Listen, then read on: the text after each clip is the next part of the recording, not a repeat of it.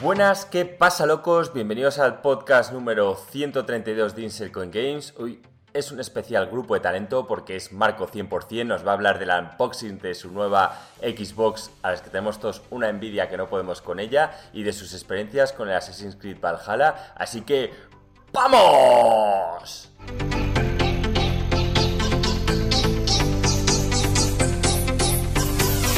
Muy bien, Joaquín, tío, te ha salido muy bien el saludo esta semana, ¿eh? Es que cuando me recordáis el número antes, así ya no la cago. Grupo de talento, qué cabrón. Eh, bueno, venga, nos ponemos. Eh, ¿Qué pasa, Alex? Están los dos juntos, por supuesto. ya, ya han dicho que va a ser la norma. Cada semana van a grabar el podcast juntos. Mejor, porque es menos trabajo para mí, ya que no tengo que estar cuadrando cuatro audios, sino que ahora mismo solo tengo que cuadrar dos. Así que, muy bien. ¿Qué pasa, Alex? ¿Qué pasa, Marco, tío? Pues sí, tío, esta es la nueva normalidad. Juaco y yo juntos hacemos un buen equipo, nos damos ánimos, nos levantamos las energías, en plan, la, creatividad está fluyendo aquí. Así que esto va a ser un buen podcast, tío. Bueno, Gringo no nos acompaña ya que tiene que currar y siendo las horas que son, de hecho está en el chat eh, dialogando con todos y bueno, pues desde aquí Gringo te mandamos un saludo y, nada.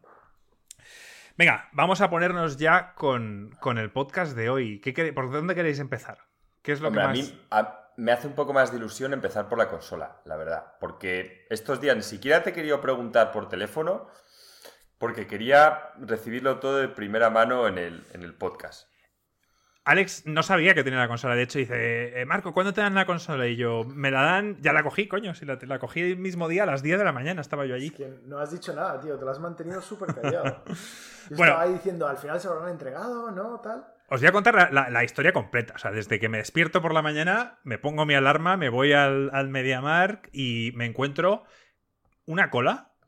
No muy grande, pero había una cola de personas esperando en la entrada. Lo que es la entrada. A mí me había mandado un mensaje unos días antes diciéndome que yo fuera directamente a lo que es la otra puerta, que es donde tienen las reservas online, y que esperara allí. Entonces, estaba básicamente yo solo esperando en las reservas online y una cola al otro lado esperando para entrar.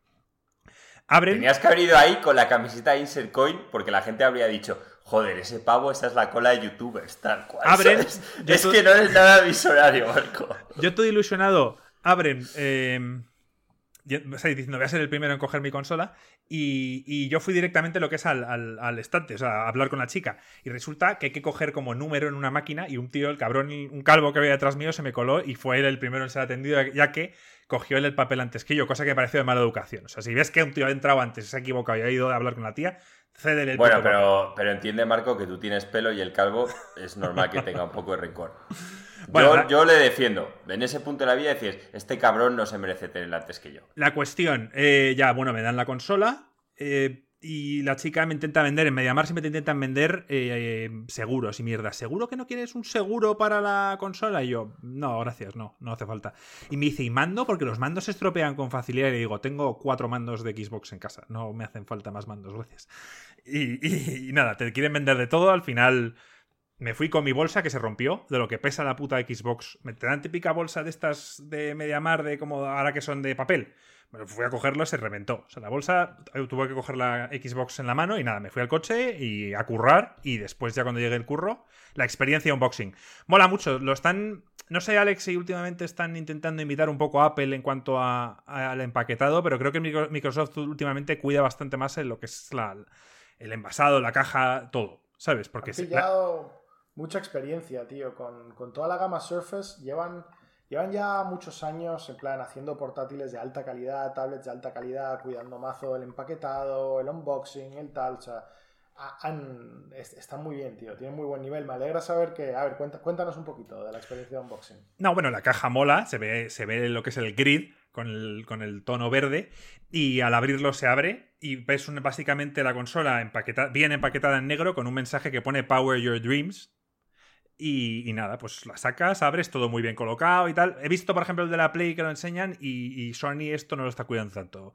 Está metido el cable de alimentación y el mando así, todo metido dentro de un lado y ya está. Aquí parece que lo han cuidado y está todo bien empaquetado. La consola en sí. yo, yo soy fan del diseño de la consola. Eso ya depende de cada uno, ya lo hemos hablado mil veces. A mí la consola me parece preciosa. Habrá gente que dice que es lo más aburrido del mundo, que, que es un bloque. Yo no sé, yo creo que la opinión de Joaquín no la, no la tengo tan clara. ¿Cómo, que ¿Tú qué opinabas, Joaquín, de la consola? A mí me encantó, Visualmente, me ¿te moló? Sí, pero sobre todo es que es típica consola que es lo que he dicho siempre. eh, parece que es un buffer, entonces lo puedes tener en cualquier salón y no llama la atención. O sea, me refiero, si eres el típico gamer que en tu vida secreta eres un ligón de Tinder y llevas muchas tías a tu casa, sí, está claro la teoría que tiene mucha gente que es una vez que están en tu casa ya van a acceder, pero me refiero que da cierta normalidad al salón. Hay otras cosas, pues que es que no, cuando si entra una a mi casa y me dice que ¿por qué coño tienes una pared verde?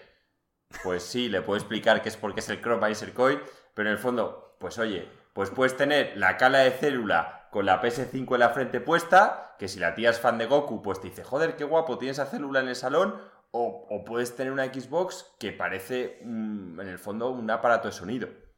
No sé, eh, el propio Alex habló de esto. Él, por ejemplo, la Xbox la podría poner sin problemas, un PC ni de coña, y la PlayStation, pues igual Nancy la ve y también le manda a tomar por culo.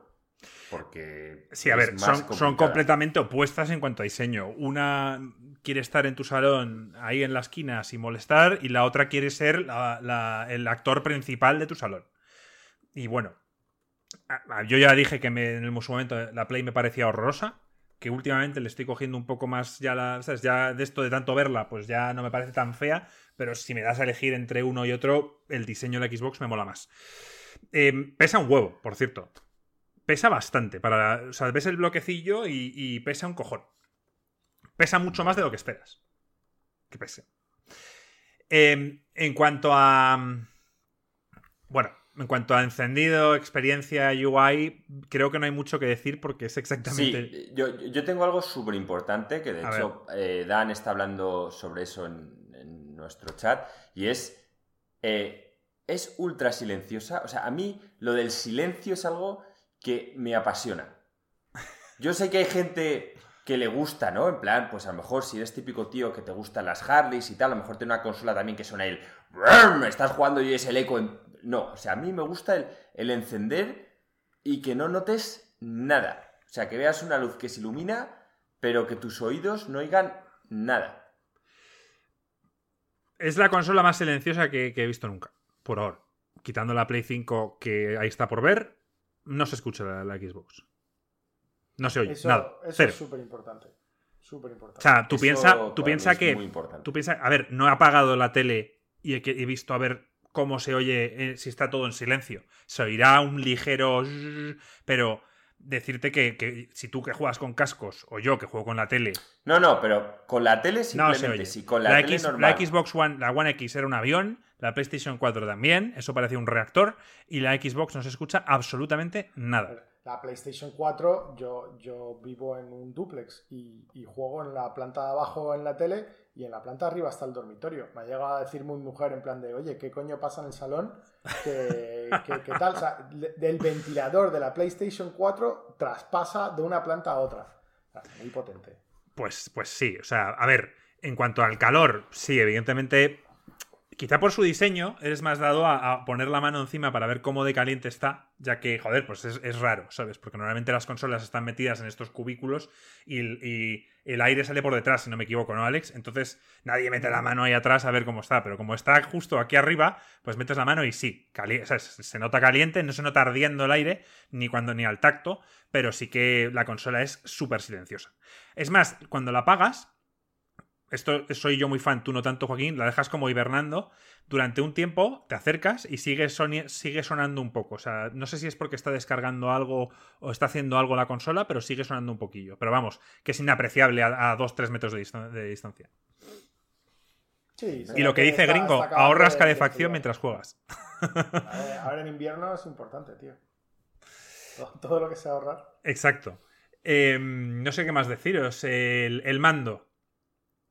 El mando. eh, Yo, tengo preguntas, ¿eh? Que te voy a hacer. Vale, vale, yo, os- yo os hago un resumen y luego ya las preguntas si queráis. El mando, el mando es exactamente igual que, que el de.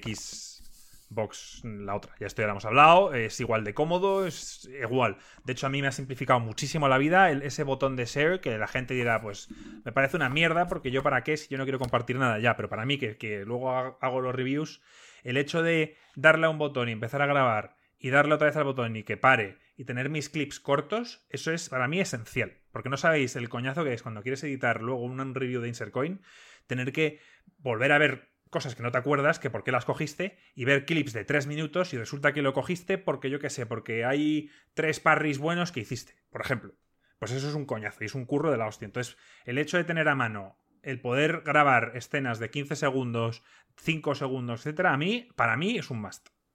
Y, Pero es que a mí, tú lo dices como desde el punto de vista de, de, alguien que es streamer o que crea contenido, que tal, pero es que ya hoy en día, tío, jugar juegos es, muy social para, para, mucha gente, ¿no? Cada vez más. Y, poder compartir este tipo de cosas guapas que te han pasado o, cosas así, no sé, me parece que, cada vez ganan importancia. O sea, ¿cuántas veces pues mandas un meme por WhatsApp o, o, mandas en plan una cosa graciosa o tal? Pues el hecho de que de bajar esa fricción, de hacer que sea tan sencillo, te permite, pues, pues, este mismo tipo de cosa con tu grupo de colegas, pues mandarle un clip de alguna tontería que te ha pasado o algo así. Claro, decir que esto ya Sony lo tenía. Sony en la, eh, o sea, en la PlayStation 4 tenía el botón de share y, estas funciones que estoy diciendo de grabar y demás ya lo tenía. Entonces, para mí, cuando era un review de Sony, de un juego de Sony, era muy sencillo.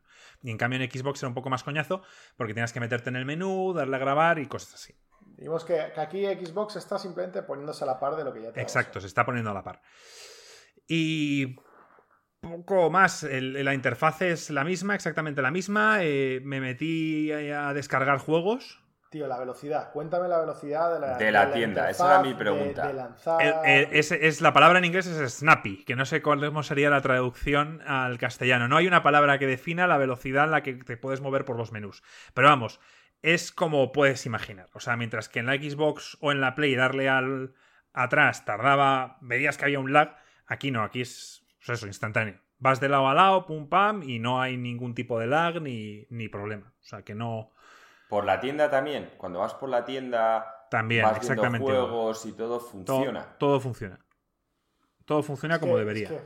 poder, navegar por la tienda es que de verdad que, que, esta generación, yo he leído en muchos lados, en muchos reviews, muchos tal, y hay mucha gente que dice, no, es que esta generación no, no, no parece un cambio generacional tan grande porque no han inventado cosas nuevas y tal y no sé qué. Y, la verdad que para mí es que este cambio generacional es todo, es velocidad. O sea, es velocidad de respuesta, velocidad de, los juegos, velocidad de 4K, o sea, quitar latencia. es conveniencia. O sea, es una consola donde todas y 60 frames. Es que... A ver, te está poniendo... el problema los 60 frames es que es algo que no puedes mostrar en un vídeo. Ahora iremos a las Sí lo puedes mostrar. Hay, que jugarlo. No. Pero yo lo que digo es. Cuando Alex se refiere a que tú enseñas un anuncio como el nuevo cambio, o sea, tú veías los juegos de Nintendo y veías los de la Super Nintendo en un vídeo de la tele, por ejemplo, de ven al corte inglés y comprar Super Nintendo y veías y decías, joder, esto es un canteo. Pero el tema de los 60 frames es que eso hay que vivirlo. O sea, lo, tienes que jugar. Sí, a ver, y luego con el Assassin's Creed hablaré más sobre esto, pero jugar al Assassin's en 60 frames y luego meterte en el Watch Dogs para probarlo de nuevo en la, nueva consola y ver que va a 30, o sea, no puedo jugar al Watch Dogs. Me han jodido el juego, ya no lo puedo jugar.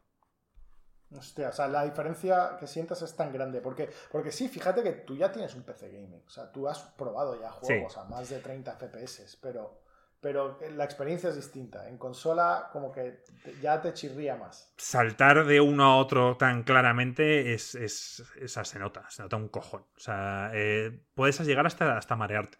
O sea, no, quería estar en Watch Dogs ni un minuto más, me marché. Quise comprobar lo del RTX y, lo comprobé y me marché.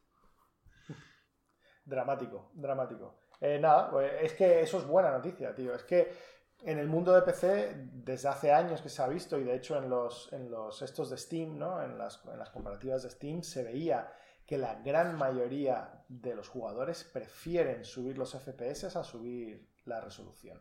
Entonces, joder, que, que, por fin las consolas tengan la potencia y estén preparadas para, para poder darte los, los, los, FPS, los frames que te mereces, coño. Y, que, y, que te den la, y que te den la opción. Cosas que hasta ahora estaban solo limitadas en PC, que ahora te den la opción de decir, oye, que puedes jugar a 4K, pero te va a ir a 30 frames, o puedes jugarlo a 1080 y a 60 frames. Entonces tú ya eliges. esa opción Perdona, Marco, No, iba a decir que en, Spider-Man, por ejemplo, en, para la Play 5, el Miles Morales, ya te está dando la opción de decir, oye, puedes jugar a 30 frames con RTX, o sea, con el ray tracing, o puedes jugarlo a 60 frames sin ray tracing. Elige tú la que más te convenga y ya está. Eh, por ejemplo, Spider-Man, el original en la Play, iba a 30 frames y yo no le recuerdo tan, tan mal. No tengo el mal recuerdo de los frames que quizá ahora sí me ha dado el Watch Dogs.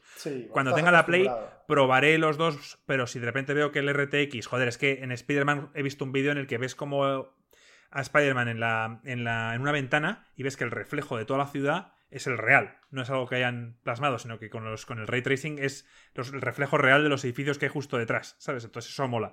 Lo probaré, pero quizá al final vuelva a los frames, que es lo que va a hacer el juego mejor y más jugable. Lo que te da la jugabilidad. Y, esto de, digamos, de configurar los frames, la resolución y tal, porque según veo, los juegos de consolas se están volviendo más como los juegos de PC, ¿no? Que ya te empiezan a dar como más opciones para trastear, hmm. cuando antes te lo daban todo empaquetado. Pero esto es a nivel de juego, o sea, ¿estos cambios los puedes hacer juego por juego o son cambios en plan que lo haces a nivel de la consola? Cada juego. Tú en cada juego te metes en opciones y normalmente te da en la opción de vídeo te suele decir que si quieres lo, suelen enmascarar dentro del modo rendimiento o el modo visual, o no sé cómo es el nombre exactamente que le ponen. Pero vamos, suelen poner esas dos opciones. Mira, en el la PlayStation 4 Pro, en el God of War lo había. Y yo puse los 60 frames y bueno, es una locura. Claro, el, God of War de hecho es un juego donde, donde se nota. Yo, yo jugué con una PlayStation no Pro y lo notaba, los 30 frames lo notaba. O sea, sobre todo para el combate que quiere ser un poquito más ágil, quiere ser un poquito eh, reactivo, eh, es un poco doloroso. Él, tenía una pregunta más antes de, de, pasar a lo siguiente, porque también es algo que han, pasado por el chat.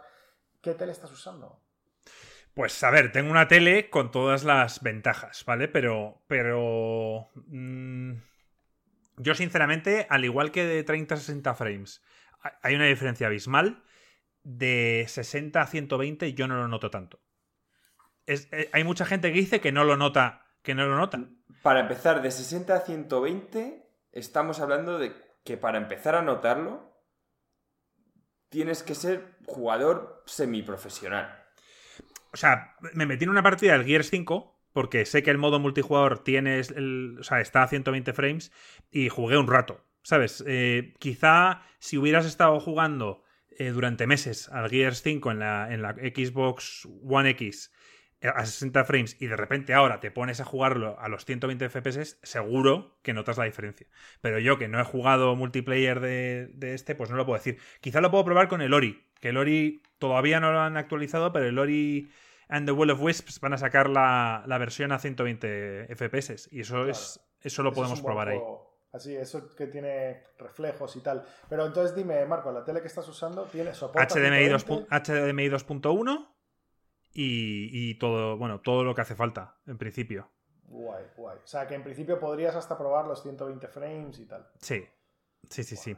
Eh, ¿Qué más? Eh, han dejado aquí varias preguntas. Vale, sí, Granaino ha preguntado esto. Paquetovich pregunta: ¿Has probado algún multimedia en la consola, estilo Xbox Media Player Code Extra? No, no he probado nada de eso, Paquetovich. Todavía estoy inmerso en los juegos y no me he metido a ver ninguna peli ni a probar, probar nada.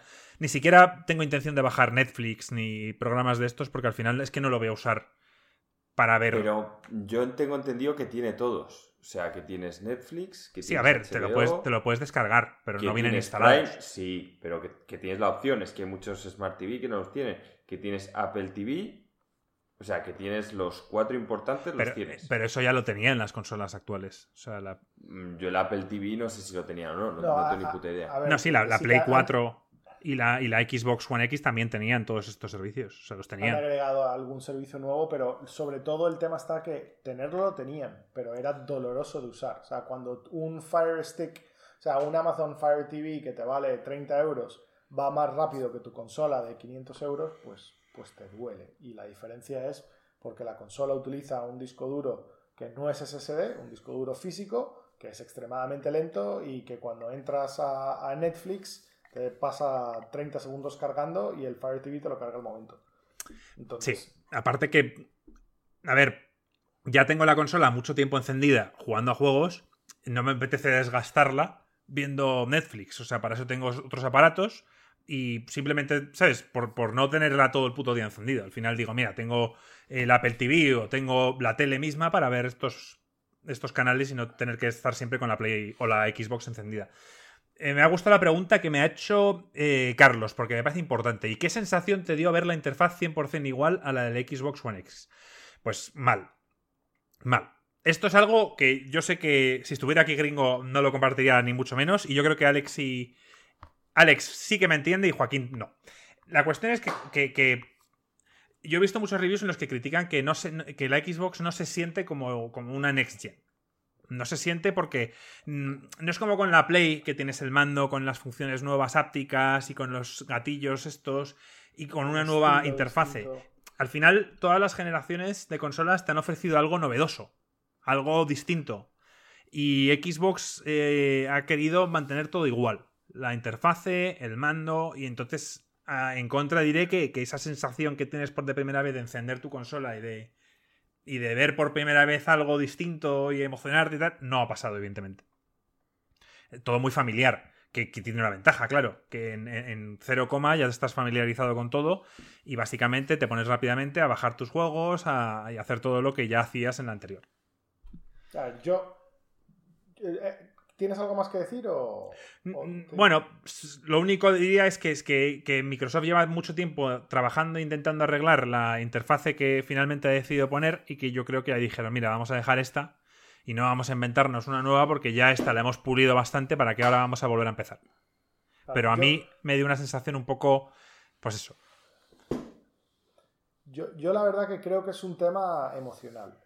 y no, no, por ello estoy diciendo que sea incorrecto. O sea, yo, yo creo que al final depende un poco de, qué queremos de cada cosa. O sea, mi opinión, la mejor interfaz para una consola sería que no tuviese ninguna interfaz, ¿vale? O sea, imagínate, por ejemplo, las consolas hace mucho tiempo, la PlayStation, perdón, la PlayStation, no, la, Super Nintendo o, o, la 64 y tal, no tenían interfaz. Tú le metes el cartucho, le das al botón, ¡pum!, estás en el juego. O sea, para mí idealmente mi consola sería abrirla y que esté en el juego que yo quiero estar. Ah, para mí Obviamente eso es imposible. Entonces hace falta algo de interfaz. Pues mientras menos interfaz tenga, mientras más rápido vaya, mientras más sencilla sea de usar, mejor. Ahora, es verdad que una consola al final es un juguete. ¿Vale? O sea, no, es algo. ¿Un juguete para adultos? Pero un juguete. Es un juguete para adultos, claro. O, bueno, y para niños también. Pero sea, al final, sea lo que sea, es un juguete. Y, y muchas veces en los juguetes quieres cosas que molan es decir, yo, yo soy una persona sin, sin, gusto ya en el corazón, porque yo a mi ordenador no le pongo luces, pero, pero joder, la verdad que, que mola. O sea, tú puedes montarte tu PC y si tu PC es un juguete, pues le pones luces y le pones movidas y tal. ¿Por qué? Porque mola. O sea, no va más rápido, no hace nada, sino simplemente mola. Y eso es algo importante cuando lo que estás hablando es un juguete. Entonces, y los sonidos. Los sonidos son súper importantes. O sea, encender la consola y que suene exactamente igual que la anterior. ¿Sabes?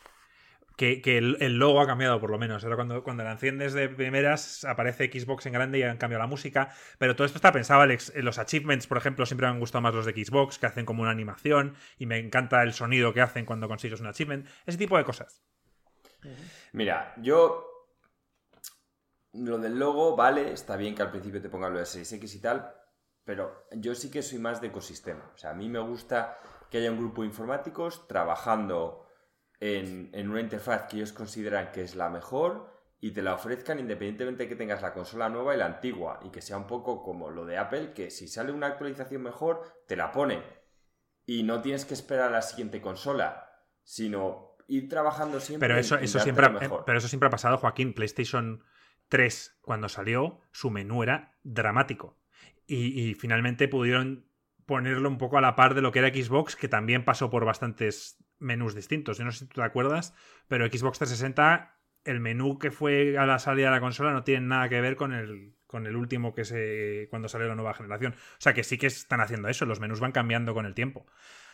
El de Xbox no creo que cambie mucho, el de Sony tampoco, pero, pero sí que van añadiendo funciones y, van añadiendo cosas a lo largo de la generación, si las necesitan.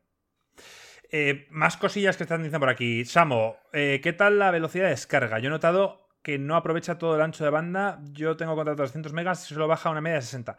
Pues yo, Samo, decirte que me ha tenido una experiencia parecida. Decirte que depende del juego. Eh, el, Assassin's Creed Valhalla tenía la intención de comprarlo en físico, pero cuando llegué a la tienda de, de Mediamar, fui a la sección de videojuegos y la sección de Xbox estaba todo tirado. Estaba todo en plan. O sea, como si hubiera llegado. Como si no le hubieran dado ni importancia. Y sinceramente no, no estaba ni el Assassin's Creed Valhalla ni el Yakuza Like Dragon. No, no había juegos de la Xbox Series X ni S. Y, nada, pues vi además que había una cola del carajo, todo el mundo con sus Xbox, y dije, me voy. Y me lo descargué. La descarga fue bastante rápida, la del Assassin's Creed Valhalla. Eso sí, luego, mientras yo me puse a jugar, dije, bueno, pues voy a ir bajando típicos juegos para hacer pruebas y tal. Me bajé varios juegos, el Forza Horizon 4, me bajé el Gears 5, bueno, como tres, como seis juegos. Y tardaron mucho. Había algunas veces que iba muy lento, lo que estás diciendo tú, a unos 60 megas, a veces iba, incluso más despacio. Yo creo, sinceramente creo que es por, por el tema de que es día inicio de la consola, todo el mundo estaba descargando y al final eso que tiene que notarse. Eso es lo que os iba a decir, que al final esto ya no depende tanto de la potencia de la consola, sino eh, de la capacidad que, tengan los servidores de, serviros, ¿no? Del ancho, del ancho de banda de los juegos. El día de salida de la Xbox, todo el mundo descargando juegos como loco, eh, pues sí, es muy posible que los, servidores estuviesen saturados. Eh, estos, estos juegos, cuando los compras en digital, los sirve directamente Microsoft. Eh, con lo cual, en principio, pues deberían ir todos medianamente rápidos, pero bueno, es cuestión de, más, de, verlo. Más funciones, lo del Quick Resume que quiso vendernos Microsoft, funciona. he estado jugando al Assassin's Creed y luego te pasas a otro juego y se pone arriba el logotipo de Quick Resume y tarda nada, 6-7 segundos en pasar de juego a juego de momentos de la partida concretos. O sea, tú dejaste el juego en un punto. Ahora, ¿qué interés tengo yo? Pues yo es que no voy a jugar nunca a tres juegos single players de estos a la vez. Pero sí que hubiera sido útil para típico Rocket League y, y Assassin's Creed Valhalla. Estoy un poco cansado de Valhalla, venga, voy a echarme unos Rocket Leagues. Pero como Rocket League es un juego online, no tiene Quick Resume, porque cada vez que le vas a dar tiene que conectarse y por tanto se cierra. O sea, es como si iniciar el juego de tal. Otro que me ha sorprendido que no lo tiene es Forza Horizon 4, no lo tiene. No sé si es que te exige siempre estar conectado online, pero pasa un poco lo mismo. Pero por ejemplo con el Gear, si estás en la campaña en la campaña de single player, sí que te permite hacer el Quick Resume y pasar de uno a otro sin problemas. Y cuando vuelves del Quick Resume, eh, ¿está exactamente en el mismo sitio, como si estuviese congelado el juego en el momento que lo dejaste? Bueno, yo, yo siempre, cuando tú le das al botón de Xbox para salirte lo que es el menú, se, pone en Start, se pausa el juego. Entonces siempre se queda como en pausa. Probé, me metí en el garaje y saqué varios juegos de la 360 físicos para probarlos en la consola. Mm, eh, los cogí a voleo, porque tengo ahí una bolsa llena de juegos y dije, voy a coger los, que, los primeros tres. Cogí el, el Condemn 2, que es un juego casi de salida de la Xbox 360, y no funcionaba. Ponía, vete a, Xbox no sé qué para ver el catálogo completo de juegos que sí son compatibles. Condemn 2 no está entre ellos. Luego puse el Assassin's Creed 3, que lo tenía por ahí, lo cogí, lo puse y me dijo que sí, que bueno, que se, instalaba, se estaba instalando el juego y que había que descargarse un parche de 17 gigas. y yo dije, puf, pereza, ya lo haré en otro momento. Así que aún tengo que probar cómo van esos juegos físicos de Xbox 360, pero en principio no creo que haya problema. Otra cosa, ¿ya has probado eh, lo que nos han soplado por el chat, lo de pillarte un juego desde la aplicación de móvil de Game Pass de Xbox? En no, no lo he probado. el botón y que cuando llegas a casa ya lo tengas instalado. Es que eso me parece. Es que eso no, es verdad que no os lo he contado. Eh, eh, yo me vi típicos vídeos antes de que saliera la consola y te decían que te bajaras la app de, Xbox para, móvil. Entonces yo allí ya metí mis datos, mi cuenta y tal. Entonces cuando te llega la consola y la enciendes, básicamente es como con un Google Chrome. Te dicen que te metas en la aplicación, metas un código. Y que la linkees. Lo linkeas y básicamente ya se linkea y ya está tu perfil y ya está oh, todo. ¡Qué gusto! O sea, no tienes que hacer nada. Eh, entonces, eh, al estar ya linkeada, si tú estás en casa, en casa de un amigo o en el trabajo y quieres descargar un juego, puedes darle y en principio, como dicen, se descargará. Yo no lo he probado, pero vamos, que se puede hacer. Que si eso lo hacen no solo con los juegos de Game Pass, sino con los juegos que compras en digital del Microsoft Store y, y, no sé, y esa, esa experiencia de linkear y tal da mucha comodidad. O sea, a mí estar metiendo...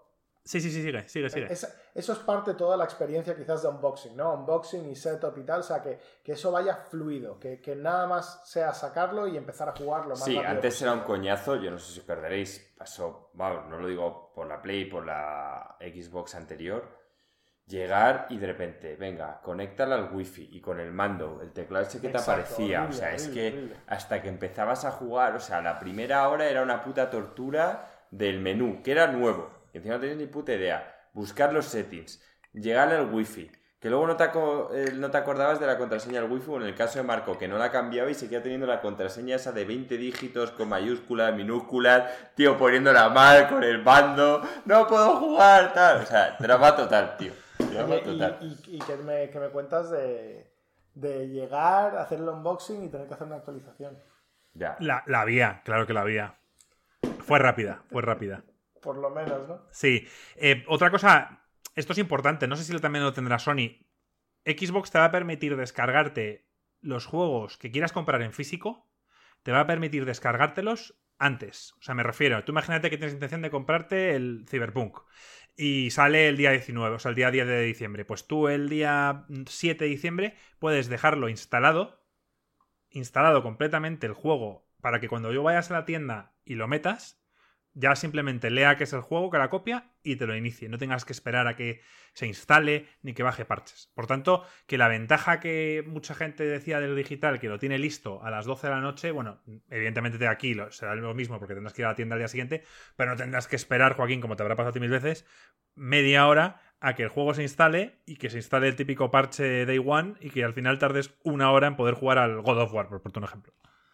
comodidad eh, facilidad de uso, tal, o sea, está, está chulo. Está chulo eso. Es un, buen, es un buen detalle porque no lo tendrían que haber hecho, pero por otro lado, es que claro, hoy en día cuando tú metes un disco físico en, tu consola, no, no, juega, o sea, la consola no juega del disco. Lo primero que hace es copiar el disco entero y meterlo en el disco duro. Sí, sí, sí, te ocupa el mismo espacio, o sea que no, no ganas nada. Simplemente, bueno, sí, que el juego te pertenece y que siempre te va a pertenecer porque tienes la copia física y ya está. y ganas otra cosa también, que es cuando te lo puedes bajar digital y luego solo poner en el disco para jugar, me refiero, si se te raya el disco por una parte, igual lo puedes seguir usando. Porque Witcher, no lo tienes que instalar entero. Witcher, mi, lo instalas del otro lado. Mi copia de Witcher está jodida, la de la Play 3. O sea, Play 4, perdón. Está jodida. Yo me la compré en físico y, no puedo jugarlo en Play 4. ¿Ves? Pues justo la ventaja de poder bajártelo es que mm, tienes que tener la mala suerte de que se te raye justo una zona específica. Claro. Hay muchas otras que solo se dedican a la instalación que vas a poder. Mm, o sea, que se te pueden rayar un poco y tú a lo mejor le pones instalar digital y luego solo lo metes y ya está. Voy a meter, esta, voy a meter esta noticia que, que porque estamos hablando justamente de esto, pero es curioso, habrá que comprobarlo. Ha saltado la noticia en Sony que la que el, juego este, ¿cómo se llama? Tiene una que se me ha olvidado, el de el ¿cómo se llama? El del Tímico, el de Shadow of the Colossus Last Guardian. Ya me acabo de acordar. El Last Guardian solo va a 60 frames si tienes la copia física del juego. Si lo compraste en digital como yo, va a 30 frames en la PlayStation 5. Algo rarísimo. ¿En serio? Eso, eso, eso lo quiero investigar, porque eso ya no, no entiendo. Es algo que tendrán que cambiar a nivel de parche o algo. Eh, a ver, lo que están diciendo es que hay varios problemas para las compatibilidades entre juegos entre Play 4 y Play 5. No es la misma facilidad que hay entre las Xbox. Entonces, esto parece ser que es un problema, que solo podrás jugar a 60 frames a Last Guardian si compraste el juego en físico. Si lo tienes en digital, irá a 30. Curioso. Sí. a ver, también es Xbox pues tiene la suerte de, de, que desde el creador de Xbox es una empresa de sistemas operativos, ¿vale? Entonces vamos a decir que el sistema operativo de la Xbox desde principio a fin ha sido Windows, o sea, desde la primera hasta la última y la arquitectura que han usado por debajo para las Xbox ha sido consistente, ha sido también arquitecturas muy similares a lo que lleva un PC. Mientras que Sony ha hecho un poco de todo, o sea, la Play 3 fue extremadamente innovadora, con un chip súper particular que no se usó para nada más en el mundo, con un sistema operativo customizado y tal. eh, que odiaban los desarrolladores, por cierto. Pero claro, eso, eso hace que luego las compatibilidades sean realmente complicadas. A mí ya yo creo que tienen bastante menos excusa entre la Play 4 y la Play 5. O sea, ahí ya la Play 4 tiene una arquitectura más estándar, un sistema operativo que debería haber estado más estándar. Entonces, si de verdad tienen tanto problema, hay algo mal ahí abajo. Y también historias de que el mando no funciona, el mando de la Play 5 no funciona con la Play 4, pero sí funciona con la Switch. o, con la Play, o, con la Play, 3. es, es, curioso. Ya, hay, hay, como muchas incompatibilidades, en muchos casos un poco curiosos. Pero bueno, eso sí, lo hablaremos en otro momento. Eh, a mí, yo, yo diría, imagínate un futuro donde esto no va a pasar, pero joder, ¿por qué no los discos, ya el físico, si de verdad no quieren abandonar el físico, dejan de ser discos y que, y que pasen a hacer los, los cartuchos estilo, estilo los de Nintendo? No, eh, no cabría, digo yo, ¿no? menos. Pero qué, perdón? No, no, no, cabe. O sea, en un, en, una, en un, en un disco, en, o sea, en un cartucho no cabe tantas. Ah, sería mucho más caro. O sea, eh, caber entraría porque de esos, de esos los puedes hacer de tamaños enormes. Bueno, aparte, eh, aparte, puedes hacer como que solo sea para que lea que, es tu licencia y luego el juego, como dices tú, se instala igual. En el fondo no tiene. Efectivamente. Eso me digo, en plan, que al final el juego no esté. O sea, que pues hagas un token físico, que lo enchufes y ya está. Pues quizá no es mala idea que sea algo como un cartucho, porque evidentemente resiste mejor el paso del tiempo. No se te va a rayar, no sé total, y tienes tu licencia. Aparte que gastan menos plástico porque hacen las cajas más pequeñitas. Y no sé, me parece una buena idea para el futuro. Bueno, díselo a Nintendo, ¿no? Que tiene unas cajas enormes que luego las abres y tienen el. Tienen el. ya, es ridículo. Pero, es que también hacer una cajita así, en plan abrirla, sería también como. Sería raro. No, te da sensación de valor. Al final, si es un tema de licencias, Alex, pueden tener una llave, tío. Eso es lo que, tú tienes, enchufas o tu móvil con un BIDI. no, pero ya el móvil, ya eso, eso abre el tema de piraterías. O sea, el tema de tener un token físico específico para uno en plan, que, se sientan en plan de, oye, tengo algo que es el juego. Claro. Donde físicamente tengo algo que es el juego. Además, las tarjetas SD son de las cosas más resistentes que hay. O sea, son muchísimo más resistentes que los DVDs o los Blu-rays. Los DVDs y los Blu-rays se rayan y se degradan. Las tarjetas SD son, son de, durar años, las puedes mojar, las puedes no son, ¿sabes? Las puedes imantar, les puedes tirar tierra por arriba y luego lavar y tal. O sea, de verdad que son cosas muy, que aguantan un montón. Y luego quería terminar con el tema de los bulos.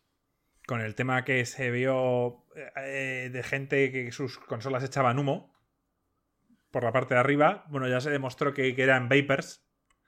Que, que la gente estaba echando vapor de estos de vapor que fumo yo, lo estaba echando por la consola para que diera la sensación de que salía humo por arriba, que lo sale, no es que le diera la sensación, es que lo sale.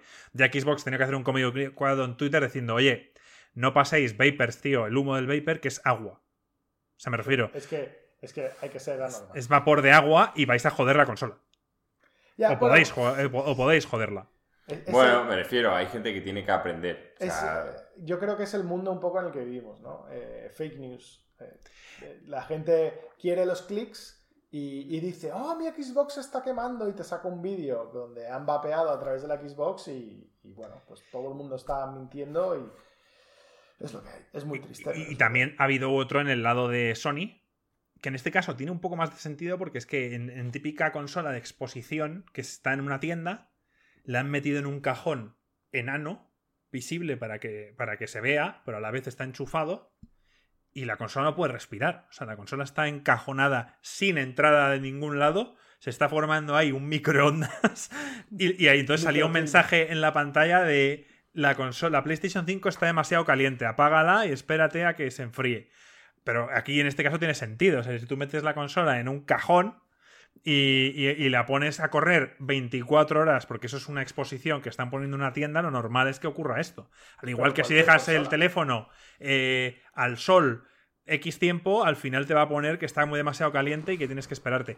Aunque aún así, deciros que parece ser que también era bulo y que la palabra, o sea, la pantalla con lo de que la Play 5 estaba muy caliente y tal, eh, también era inventado. Pero tendría más sentido porque estaba dentro encajonada. O sea, que, que no hagáis eso. Yo, todos los, ordenadores, y al final las consolas son, ordenadores, todos los ordenadores tienen eh, controles de temperatura. Cuando llegan a cierto nivel de temperatura, eh, se apagan o te muestran un mensaje o tal. Si la metes en un cajón cerrado sin flujo ninguno de aire, pues se va calentando, calentando, calentando, calentando como un horno y llega un momento que se apagarán. Es lo que hay.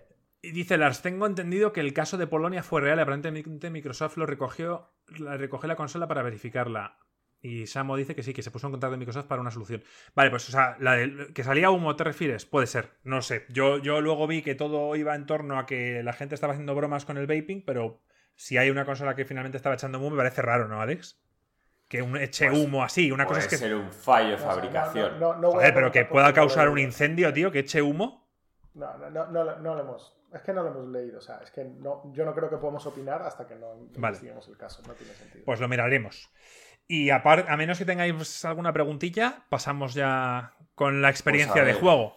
Velocidad, tal, menús, hemos hablado. El mando comentas que es igual. Batería del mando, ya por curiosidad, igual que el anterior o superior. No, a ver, las, va a pilas. Las pilas tienen una ventaja y es que duran mucho más que, que- que la batería interna de, de un mando. Pero claro, hay que cambiarlas, hay que comprar pilas. pero es que entonces te tienes que comprar que sea. Al final, al final es muy incómodo, porque al final lo que tienes que hacer básicamente es enchufar tu mando al final del día en- en- y ya está, y se carga. Pero en este caso con la Xbox, pues una viciada importante a Assassins y las pilas están al... Pero no las tienes de las que se pueden recargar. No, es que no, ya te digo, como había mucha cola de gente en el Mediamar, no quise esperarla. Pero lo, lo- lo- lo que haré es comprarme el típico cargador USB que lo hay para la Xbox, lo compraré y simplemente, pues, en vez de que esté interno, será externo, Joaquín, pero seguirá una batería recargable. No sé, a, a mí la verdad que tengo muchas ganas de, de trastear, de trastear con la Xbox. Yo ya sabéis, a mi casa podéis venir, tomaros algo y probarla cuando queráis, o sea que no hay problema. Bueno, mientras seamos menos de seis personas. Sí, no hay problema. Yo creo que yo creo que tu mujer no está muy interesada en ver cómo funciona la Xbox. Así que te puedes venir solo. Y, y Joaquín, por suerte, todavía no tiene pareja. Así que solo sois dos. Gringo está en la comarca, así que, así que no somos muchos. Bueno, pues ya, ya tenemos plan. Eh, Vamos pues los con, juegos, tío. con los juegos. Antes de hablar de Assassin's, hablo de, de otros que he probado. He probado el Forza Horizon 4, pues una ¿Y puta por qué maravilla. no has probado el Forza 7, o sea, el 7, que es el nuevo? No, Que No está es- en no la es el nuevo. Que está en Game Pass. No, pero ¿No es el el- nuevo, el 7? No, no, el último Motorsport? Forza que ha salido es el Horizon. Ah, pues yo pero creía que el no. 7 es el, único, el último Forza. eh, De serio. los Forza. Sí, Vale. Forza sí. tiene dos variantes, la realista y la arcade, por hablarlo de alguna manera. La Forza Motorsport 7 es la realista, que creo que salió hace dos años, ¿no? Con el lanzamiento de la One X, que lo vimos en, en mi casa, No, Alex, en pues el E3. Me he equivocado, pensaba que era, que era nuevo. Es que a mí me saltó en Xbox hace poco. Tienes el Forza en PC y tal, y pensaba que era el nuevo. Pues el Forza se ve que te cagas a una resolución con, con los con los FPS al máximo, tío, y es la polla. O sea, eh, me acuerdo que en la, en la One X, cuando te chocabas y tirabas mazo de partículas y tal, a veces se podía quedar hasta un poco trabada la consola, perdía frames y aquí no, aquí va como un, va como un tiro. Es, es- un juegazo para el que no lo haya jugado. Es más, Joaquín, es el único juego de coches que te recomendaría y está en Game Pass. Porque, eh, porque tiene elementos de RPG y tiene todo variado, porque hay carreras de coches en ciudad, hay en- de rallies, hay mil mierdas. Yo de verdad que eso te aconsejo que lo pruebes porque te es, es gratis, o sea, ya lo estás pagando, bájatelo porque yo creo que te, te puede gustar. Sí, cuando me pille la gráfica. Es un juego, además, para, para ver la potencia de, de tu, de tu consola o de tu ordenador. Jugar un juego como el Forza Horizon, con, con los modelos de coche tan detallados que tienen, con, con el tema de día, noche, ¿sabes? En plan horarios. Y, eh, los, y las estaciones, que estás Exacto, en otoño, luego pasas a invierno y el juego cambia completamente porque la conducción es totalmente distinta. A 4K 60, eso tiene que ser una gozada. Una Sí. gozada. ¿Qué más? Bueno, ya he dicho, probé el Gears, me, me- pues eso. El Gears ya me impresionó cómo se jugaba en la One X porque iba a 60 frames la campaña, así que no he notado esa diferencia, tendría que ver las dos. Lo jugué hace mucho tiempo, entonces no recuerdo cómo de graf... Los gráficos son increíbles. O sea, lo, lo que vimos tú y yo, Joaquín, es, es comparable a lo que a cómo lo jugaste tú, porque es la versión de PC. Dicen que más o menos es, es igual. Yo flipé con los gráficos. O sea, me refiero, y estaba con una 1070 y la verdad es que mm, me pareció impresionante. ¿Y qué más juegos he probado? Es que así que me acuerde, he bajado varios, pero no. Tengo, tengo muchos que probar. Tengo que probar el, el Star Wars, el, el, Battle, el Battlefront 2, que es un juego que nadie quiso comprar, yo no quise comprar, pero que ahora, como está en Game Pass con lo de EA Play, me bajé. Está el Jedi Fallen Order, que tengo que probarlo también para ver lo de los 60 frames. Y, y, ya está. Mayoritariamente, chavales, he jugado. Ah, bueno, decir que Rocket League. em, me quise probarlo y resulta que aún no han sacado la actualización, la sacan en diciembre, en la cual en la Xbox va a ir a 120 frames. Ya lo han Sí, anunciado. y, y de hecho han dicho que va a ir a 120 frames en la Xbox X y en la S. Y en cambio dicen que la Play 5 no, va a ser a 60 frames.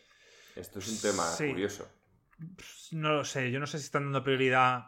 Mira, al igual que han salido unos Yo he visto la noticia y me sorprendió porque dices, vale, la X vale, pero que la S te estén diciendo que la S va a ir a 60, o sea, a 120 y en la Play 5 vaya a 60, Va a Va- ser. Seguramente será algo de software que. Lo arreglarán. Van a- va a tener dos modos. Va a tener el modo 4K HDR a, a 60 frames, si no recuerdo mal. Y luego va a tener el modo sin HDR a 120 frames. Y os aseguro que en el Rocket League lo importante son los frames y es el, el performance. O sea, en PC, yo ya que me estoy metiendo un poco más a saco en el Rocket, todo el mundo dice, quitaos todas las mierdas de luces, poner todos los settings en performance.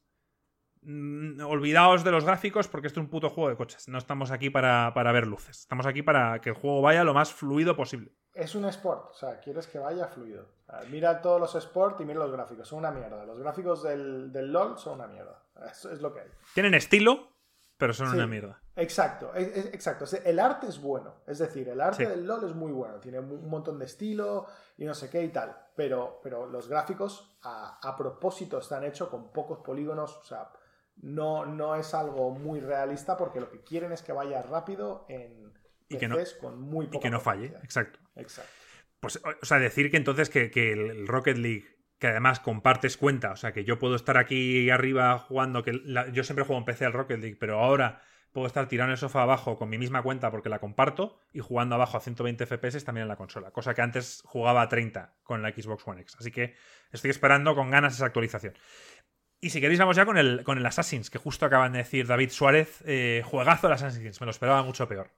Entonces, eh, no está aquí Gringo, que ¿Ves? es el- Oye, también decir, lo, bueno de, de mis críticas a Ubisoft es que al final toda la gente de Insert Coin Games, cuando se compra un juego de Ubisoft, ya en el fondo solo les puede sorprender para bien. Porque me refiero, después de mis charlas, ya sí, encima te sorprende para mal, es que está jodido. ya por lo menos dices, bueno, pues después de todo lo que dijo Joaquín, pues no es tan malo, ¿sabes? En el fondo no es. Tampoco es como que te peguen una paliza, tal. Y yo creo que ayuda a que la gente los Es disfrute un más. servicio público, yo creo, lo que estás haciendo. Sí, tío. Les estoy ayudando. ¿Queréis preguntar algo antes o queréis eh, empiezo Eh, yo? ¿Cómo Yo creo que mejor, danos tus impresiones en plan generales del Assassins y luego yo tengo varias preguntas que te quiero, que te quiero machacar. Vale, a ver, quien espera una revolución no es, ¿vale? Es un juego en mecánicas y ahora lo- luego, lo- luego lo voy a matizar mucho porque es importante, pero en mecánicas y en combate y en tal es un juego muy parecido a, los dos anteriores, a Origins y a, Odyssey.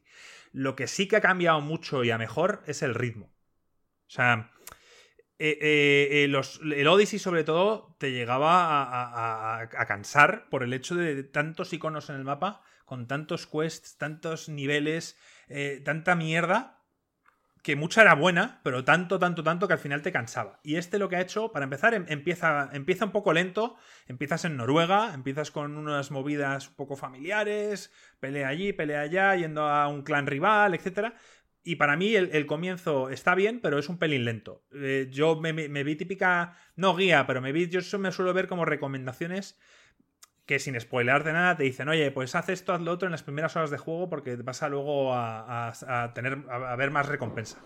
Y al final, lo primero que te dicen es algo que te, ya te decían en el Dragon Age Inquisition, es vete de Noruega lo antes posible. O sea, no, hay muchas cosas que hacer allí, pero no pierdas el tiempo allí. Lo que tienes que hacer es irte de Noruega, haz, haz las misiones principales y vete a Inglaterra cuanto antes, que es cuando el mundo se abre y las mecánicas se abren y hasta que no llegas allí estás muy limitado. Tengo muchos amigos noruegos que me dicen lo mismo. Vete de Noruega lo antes posible, hace mazo de frío, es súper oscuro, tío. Yo no sé si Joaquín se acordará de Dragon Age Inquisitions de Hinterlands, que era la primera zona explorable del Dragon Age Inquisitions, que es una zona de un pastos verdes y tal, y que todo eran como quests de MMOs. Sí, de ve a contar las ranas, Sí. eh, tráeme dos gallinas que Exacto, mi mujer quiere que- cocinar esta noche Y tú en plan con tu espada, pero a las gallinas, sí, y tal. Y luego cuando te salías y ibas a otras zonas te dabas cuenta de que había más personajes, más tal, y, y no estabas allí perdiendo el tiempo. Pues esto es algo parecido. Entonces, como consejo a los que no lo hayáis jugado todavía, marcharos de... Marcharos de allí cuanto antes. Ahora, Una, una pena, ¿eh? Porque es como la primera impresión del juego. Quizás deber- deberían como replantearse el, el- el ramp. O sea, de, de- cortar la paja y llegar a lo divertido como lo antes posible. Pero bueno. Para mí tengo la experiencia ahora, la última ha sido el Ghost of Tsushima y la verdad es que es muy buena, porque mm, como empiezas al principio, mm, la batalla que tienes y luego hay en un momento ya que en una visión vas con el caballo y es como Ghost of Tsushima, o sea, aquí empieza. Lo que has visto antes era una introducción, pero aquí empieza y los tiempos muy bien cogidos, perfecto. Además es que no te puedes desviar tampoco, o sea, lo, lo tienen muy bien hecho. Me encantó, me encantó. O sea, la introducción la verdad es que fue muy no buena. jodas mi sección, estamos hablando del Assassin's. No metas el Ghost of Tsushima en todo esto. No, era, bueno, era un ejemplo, perdón. Ah, sí, sí. Vale. Eh, entonces, el juego eh, empiezas ya en lo que es en Inglaterra. eh, la, la misión principal por ahora me está gustando y me está llamando la atención. Y luego eh, se separa en, en. En vez de ponerte. Llegas al. A ver, cualquier juego de este estilo, tú llegas a un poblado y ves iconos en la cabeza de que hay quests. Entonces tú las coges todas y luego ya verás dónde las haces, ¿no? Eh, a- a- eh, hay ejemplos claros de las cosas bien hechas como es Witcher y hay otros no tantos como es un Final 15, Joaquín, o juegos de este estilo. Este lo que han hecho es algo distinto, ya lo explicamos en nuestro Cine Usado Loco. Eh, han creado lo que se llaman World Events. Son unos iconos azules y tú no sabes lo que realmente ocurre en, esos, en esas zonas del mapa. Tú vas a explorarlas y te puede salir una quest que dura 5 minutos, que es graciosa, o que es, es un drama en el que hay una familia que le han quemado la casa y tú echas una mano y te marchas. Son cosas muy, muy eh, pues eso, que las haces en 5 minutos. Y luego hay otras eh, en las que, por ejemplo, encuentras artefactos, encuentras... Esto ya tendría que entrar en la parte, Joaquín, de, de que tú odias del Assassins, de que mezclan con lo que es el, la parte moderna, que encuentras como zonas explorables que trascienden un poco de los vikingos y vas a- y manejas al personaje moderno del juego que ya no es el que era cuando tú jugaste al último. Pero vamos, decir que hay mucha variedad a la hora de enfocar el mapa. Tú vas por el mapa y vas encontrando puntos, no tantos como en otros juegos, y cada uno te presenta algo distinto. Por tanto, no te están saturando todo el rato con quests que quizá la mayoría no te importan y cada cosa son cosas interesantes que vas descubriendo el mapa. Aparte que hay muchas partes donde no te las indican, que eso es algo que tú y yo siempre hemos criticado a los Assassins, que te critican, o sea, que te muestran todo en el mapa. Entonces ves todo iconos. Pues ahora no, han querido emular un poco lo que están haciendo con los Breath of the Wilds y si tú de repente ves un- una cueva o ves un edificio abandonado, normalmente hay algo. No siempre es una quest larga, pero siempre va a haber algo interesante, que una historia que te quieran contar. Eso mola, tío. Han, han intentado meter un poquito más de sorpresa, misterio, descubrir. A, a eso es algo que siempre nos gusta de, de Zelda y de todos los demás juegos que hacen este tipo de open world de esa forma. Aunque sea un. Entonces, Entonces, Yo al no- final es que lo de sobresaturar los mapas, Marco, me alegro que lo estén haciendo así y no se estén pasando. Eh, creo Es que- que... si vas a indicar algo debería ser algo excepcional. A ver, te ponen. te- hay, hay tres tipos. Vamos a, a simplificarlo un poco. Te ponen tres tipos de, de puntos o de misiones, como quieras tú llamarlo. Las azules, que son los World Events que os he dicho, que son súper variados y tal. Luego están las, las amarillas, que son tesoros.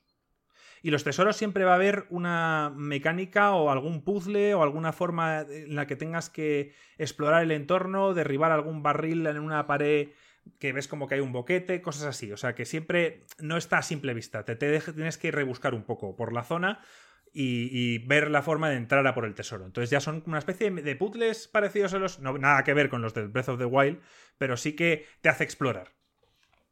Y luego están los más básicos, que son los puntos blancos, que básicamente son artefactos, cosas que vas encontrando. Aparte de eso, tienes tu, lo que es tu, tu base, que puedes ir mejorando con recursos. Y por lo que yo he jugado, todo es importante. O sea, todo te reportan cosas que da la sensación de que estás creando una comunidad. O sea que, por ahora, en cuanto a exploración, el juego me parece bastante mejor que el, que el, que Odyssey. O sea, me parece que de verdad que están, están haciendo las cosas mejor. No llega al nivel de calidad narrativa que tiene el Witcher, no llega al nivel de exploración que tiene el Breath of the Wild, pero se queda un poco en medio y creo que es satisfactorio. Creo que están en el buen camino y quizá creando ellos su propia esencia. El Odyssey quizá se parecía demasiado al Witcher, siendo peor, y en este han querido escuchar un poco más a los usuarios y no hacer los mapas tan llenos de, de objetivos y dejarte un poco explorar. O sea que creo que están haciendo las cosas bien. Ahora, algún pero tiene que tener. El combate por ahora eh, es un Dark Souls eh, para niños. O sea, simplemente emulan las mecánicas, las mecánicas del Dark Souls. Joaquín tiene una barra de estamina, evidentemente. Y, por ahora, con las, con las habilidades que he ido adquiriendo, el juego era bastante sencillo. Por tanto, lo cambié a hard. Lo quise cambiar a hard. ¿Qué tal? Bueno, a ver, de eso, mm, mira, voy a ser franco que dicen que siempre estoy jodiendo a Ubisoft, el Ghost of Tsushima necesitaba claramente pasarlo a hard. Entonces, bueno, eh, no pasa nada. Que me digas que lo tienes que poner en hard, vale. No, Pero en hard, ¿cómo lo ves? Y como dice Samo, tú no puedes comparar este juego a un Ghost of Tsushima. Porque el Ghost of Tsushima creo que el combate está, vamos, eh, o sea, para mí los combates, como hemos hablado mil veces con Alex, el Sekiro, el, el, Ghost of Tsushima, para mí son los combates que me han gustado y en ellos vamos a meter a los Dark Souls. Pues en esto emula un poco eso, pero sin llegar al, nivel de estos juegos. Está bien, sin más. En difícil, es que, ¿sabes qué pasa? Que lo he subido hace relativamente poco. Si he jugado 15 horas al juego, pues quizá llevo dos en, en el modo hard porque me he dado cuenta que en las raids que molan, que básicamente, bueno, pues entras a típico poblado, como viste en la serie Vikingos, que entran al típico monasterio a reventar a todo el mundo, pues hacen exactamente esto, pero no, hay, no me reporta ninguna dificultad a nadie. Hay como siete soldados y vas arrasando a todos. Lo puso, entonces aún tengo que entrar en una raid en difícil, que eso es lo que me queda por probar. ¿Cómo, es el, combate? O sea, ¿es de, es de bloquearte a, un, a un enemigo, estilo el Sekiro, donde, donde te colocas un enemigo, o es más estilo God of War, que vas dando sablazos? Puedes bloquear, y, recomiendo bloquear, pero también te quieren poner muchos enemigos. Entonces al final eh, es un poco este intermedio. Vas a tener que ir eh, con el analógico derecho cambiando el bloqueo al que te vaya atacando. Funciona bastante bien, pero sí que hay ocasiones en las que te ataca el que está por detrás, no le has visto porque no tienes bloqueado y pasan cosas. Decir que, que el parry es muy benevolente. O sea, el parry te dan una franja para poder hacer el parry eh, importante.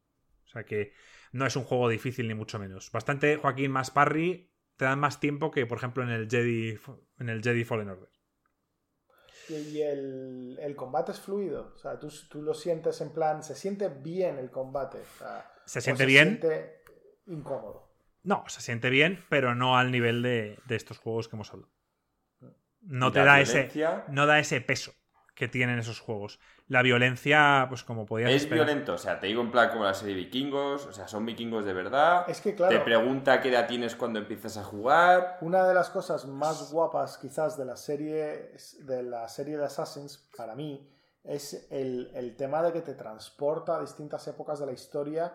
Y, no sé, los Ubisoft siempre han tenido mucho cuidado en, en un poco recrear un poco históricamente la sensación. Quizás es ciertamente Odyssey pues era un poco más fantasioso en muchas cosas y tal, eh, pero, pero desde el punto que el Notre Dame cuando se quemó, pues utilizaron eh, claro, todos los scans interiores que habían hecho en Assassin's Creed, porque es que lo habían hecho en plan prácticamente ladrillo por ladrillo.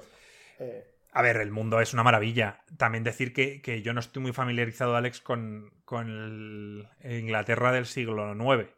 Entonces, me refiero, eh, eh, por, por artículos sé que las ciudades, pues hay una que es Londres y luego hay otras que a mí personalmente no me suenan. Sé que una es Leicester, que tiene otro nombre. Y bueno, están los, los, los cuatro reinos que, que, están en la serie de vikingos. Arriba está Northumbria, o cómo se llama. Northumbria. Northumbria, está Mercia. Wessex, y está todo esto. Yo aún en Wessex no he estado. East Anglia está, no sé si es una de las zonas. Sí, East Anglia. A ver, la, época es. A ver, yo lo digo porque me estuve viendo la primera temporada de, Vikings. Preparándome un poco. De vikingos. Sí, pero me la estuve viendo un poco. Si quieres ver una serie que está en esa época, bueno, es la de Last Kingdom. Last Kingdom es justo en esa época. Empecé, empecé en la de Vikings. Y bueno, eh, Es, después, evidentemente. Está, estoy con los Sons, he hecho una quest que son los Sons of Ragnar y estoy allí un poco con, con ellos y tal.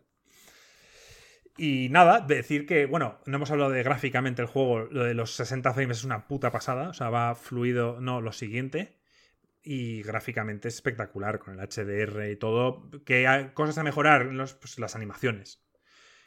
Cuando más contestado lo de la violencia, ¿eh? acuérdatelo para luego. Vale, las animaciones. Eh, bueno, pues cuando el tío escala, evidentemente, como siempre hemos dicho, la hostia, pero en el combate le falta un poquito más de. O sea, ese, ese toque que le dan ya el siguiente tier de, compañías. Hay veces que, no notas la fuerza del golpe. ¿Sabes lo que te quiero decir, Alex? Esa, fuerza que, sientes cuando juegos como el. como el. Como el Ghost of Tsushima o como el Sekiro, ese peso de cada arma. Luego, por ejemplo, las armas. El, el tema de. Yo voy con escudo y hacha. Me puse en un momento dos hachas y me pareció absurdo. O sea, dije, no me mola ir con dos hachas porque los tíos te atacan, hay los típicos ataques rojos que no puedes que tienes que esquivar y ataques amarillos que puedes parar. Y el, esto está bien hecho, Joaquín, porque el parry tan benevolente que he dicho que es con el, con el escudo, en cambio, si estás con dos hachas, puedes hacer parry con el arma, pero en la franja es mucho más pequeño. Wow, eso está súper bien. Me gusta mucho esa mecánica. Hombre, es que es realista. Es que la vía real, o sea, el escudo al arma, es que estamos hablando de cosas, vamos, de hecho, realmente todos iban con escudo y hacha o escudo y espada. O sea, lo de llevar las dos hachas, pues si has perdido el escudo y estás en típico momento de asustar a todos y tal, pero es que la vida real es muy jodida. Para empezar, como tenga el otro un arquero, con, el, con un escudo tienes oportunidad, tío, como no tengas escudo, you're fucked. O sea, te tira la puta flecha, tío. Y lo de yo sé que muchos habéis visto al señor Miyagi haciendo mierdas, tío. Eso no pasa en la vida real, tío. Cuando te pegan un flechazo, no lo paras con un puto hacha, tío. ¿Con un hacha no puedes parar una flecha? No sé, tío. Yo si quieres lo probamos, pero yo soy el de Alquanex, tío. Yo no voy a tener la puta hacha. Eso lo dejo si queréis Marco y tú demostrarlo, tío. Me, está gustando comparado con el Odyssey que no hay tanto, tantas armas, tantos objetos, tanta... O sea, al final, cada arma la puedes ir mejorando si te gusta un arma la puedes ir mejorando y, las armas, en este caso tampoco encontrado tantas, tengo dos hachas distintas y cada una tiene habilidades, o sea, como una hace que, cada, golpeo haga que el siguiente sea más rápido y otra hace que stunees, que tengas un porcentaje de stun.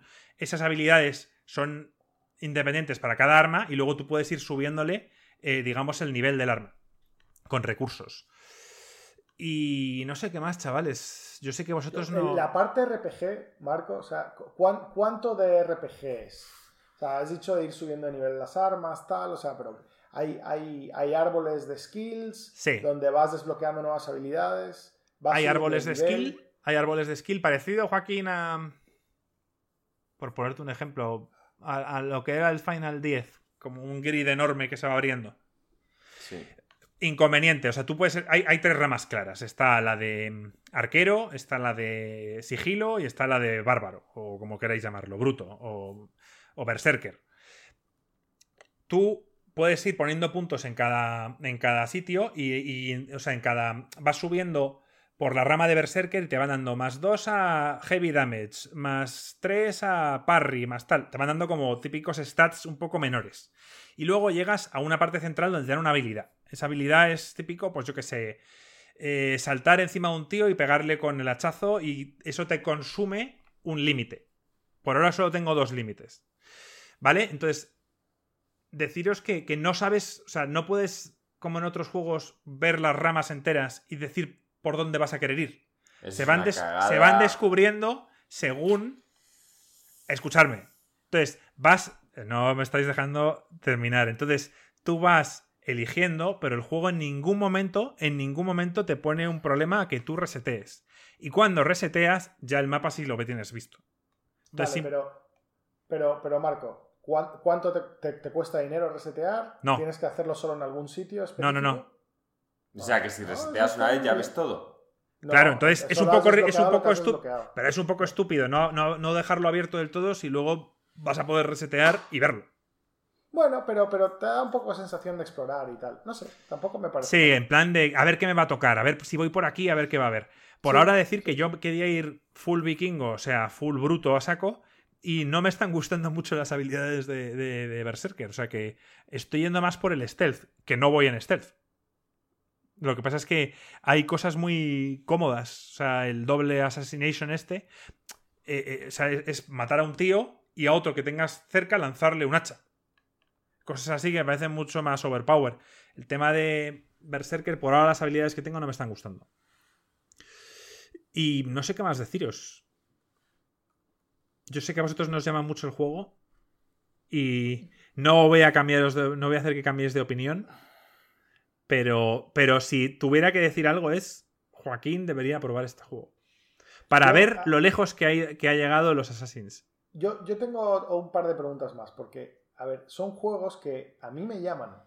Lo que realmente, desafortunadamente, lo que me tiran para atrás son la cantidad de horas que, requieren. Eh, digamos que tienen personajes, porque una de las cosas que, que gustó tanto de Odyssey fueron el, fue, los buenos que eran el, el personaje principal, sobre todo la, la mujer. Cassandra, salió- Cassandra, efectivamente. Son, son igual de carismáticos los personajes que te puedes elegir en, en este. Eivor, a ver, yo me, me metí en un típica eh, artículo porque es que en Odyssey había una diferencia abismal entre elegir a Cassandra y elegir a Alexios. O sea, la, la- la que puso a voz a Cassandra le metió muchas más ganas que la que le puso a voz a la- al, ma- al hombre. Entonces, aquí era claramente Alexios, o sea, eh, Cassandra la que había que elegir. En este, según he leído, eh, lo hace mejor el hombre. Lo hace mejor Eivor que la, que la tía. Que también se llama Pero la, Eivor. pero la tía está buena. Bueno, tiene, un lado- tiene los lados rapados, Joaquín. Bueno, ya, eso es de Boyi, pero ¿está buena o no?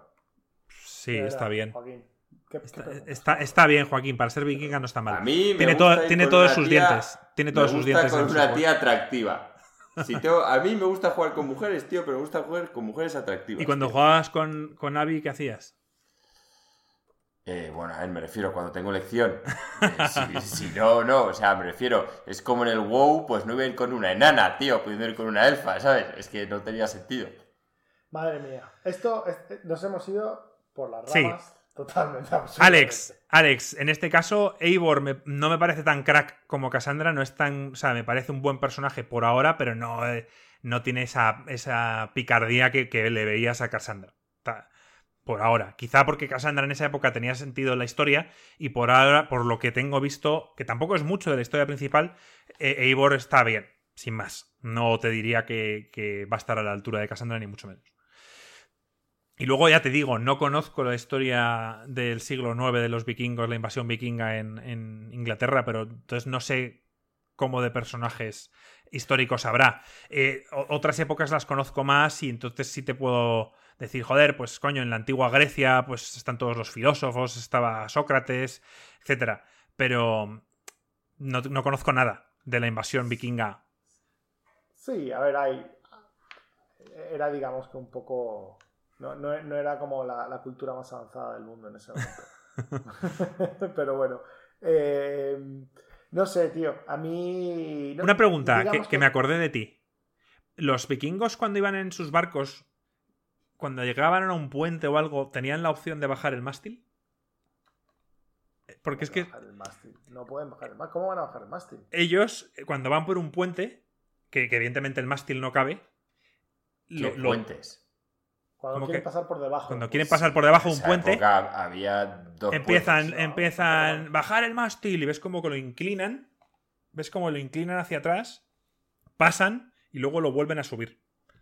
Y, y me quedé con la duda y digo yo, quizá Alex sabe esto. ¿no? Marco se quedó en plan, me estás tomando el pelo aquí. A ver, Aquí en vamos, España, aquí- o sea, que a- en, en el 2020 hay que levantar los puentes para que pasen los barcos y, y esta gente es- viven en, en el año 3027, ¿sabes?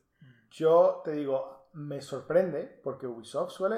O sea, de verdad que. Aquí Joaquín critica mucho Ubisoft, pero de verdad que suelen. Por eso, por eso. mucho cuidado Y- con, y de todo lo que vi-. Pero, joder, conozco un poco de barcos de vela y. No, tío, es que no, no me suena a algo. O sea, digamos que el mástil es una de las partes como fundamentales del barco, no la puedes colocar y descolocar. No la, descol- no, la no- no es un quita y pon, se inclina. Es como si Pues tuviera un engranaje abajo, peor. una bisagra, tiene una bisagra abajo y como que lo inclinan hacia atrás. Lo, lo pregunto porque me parece, me, pare- me, me- me llamó Sí, la atención. Es la además, cosa que Marco decía, me das también decir el podcast porque igual parezco retrasado, ¿sabes? De. Se quedó Claro. un rato así en plan. No, no, no. A ver, cuando, cuando llegaba el primer puente, lo estaba viendo a lo lejos, digo, buah, aquí va a haber un glitch típico que, que el mástil pasa, ¿sabes? Como, como que pasa como, como si fuera un fantasma, pasa di- directamente de largo, porque se veía claramente que no iba a caber. Y de repente veo que bajan el mástil y me quedé en plan, pues, pues sí. Y sí, según, según Wikipedia tenían mástiles, mást- mástiles abatibles. Toma. Qué alta tecnología vikinga. No, eso tiene que ser que por, por eso los barcos eran tan pequeñitos. No digamos que no eran grandes barcos. A la mínima que empieza a ser un barco más pesado y tal, es que no, no puedes tener un. Ya, ya, ahora que estoy viendo vikingos, cuando vi el barco con el que fueron por primera vez a cruzar hacia Inglaterra, dije, "Uf, eso se va a hundir. ¿Sabes? Que son, son enanos. o sea, Sí, que- son que pequeños. Entran, entran 10, 20 personas, pero vamos, que hombro a hombro. acurrucadas. Sí, Sí. sí. Y, y no sé qué más, o sea, el juego me está, me está gustando mucho. Ahora, Pero eh, te, puede- te gusta más? O sea, porque a ti, por ejemplo, el Odyssey te gustó bastante, ¿no? Digamos el Odyssey me un- gustó, me gustó bastante, pero me cansó.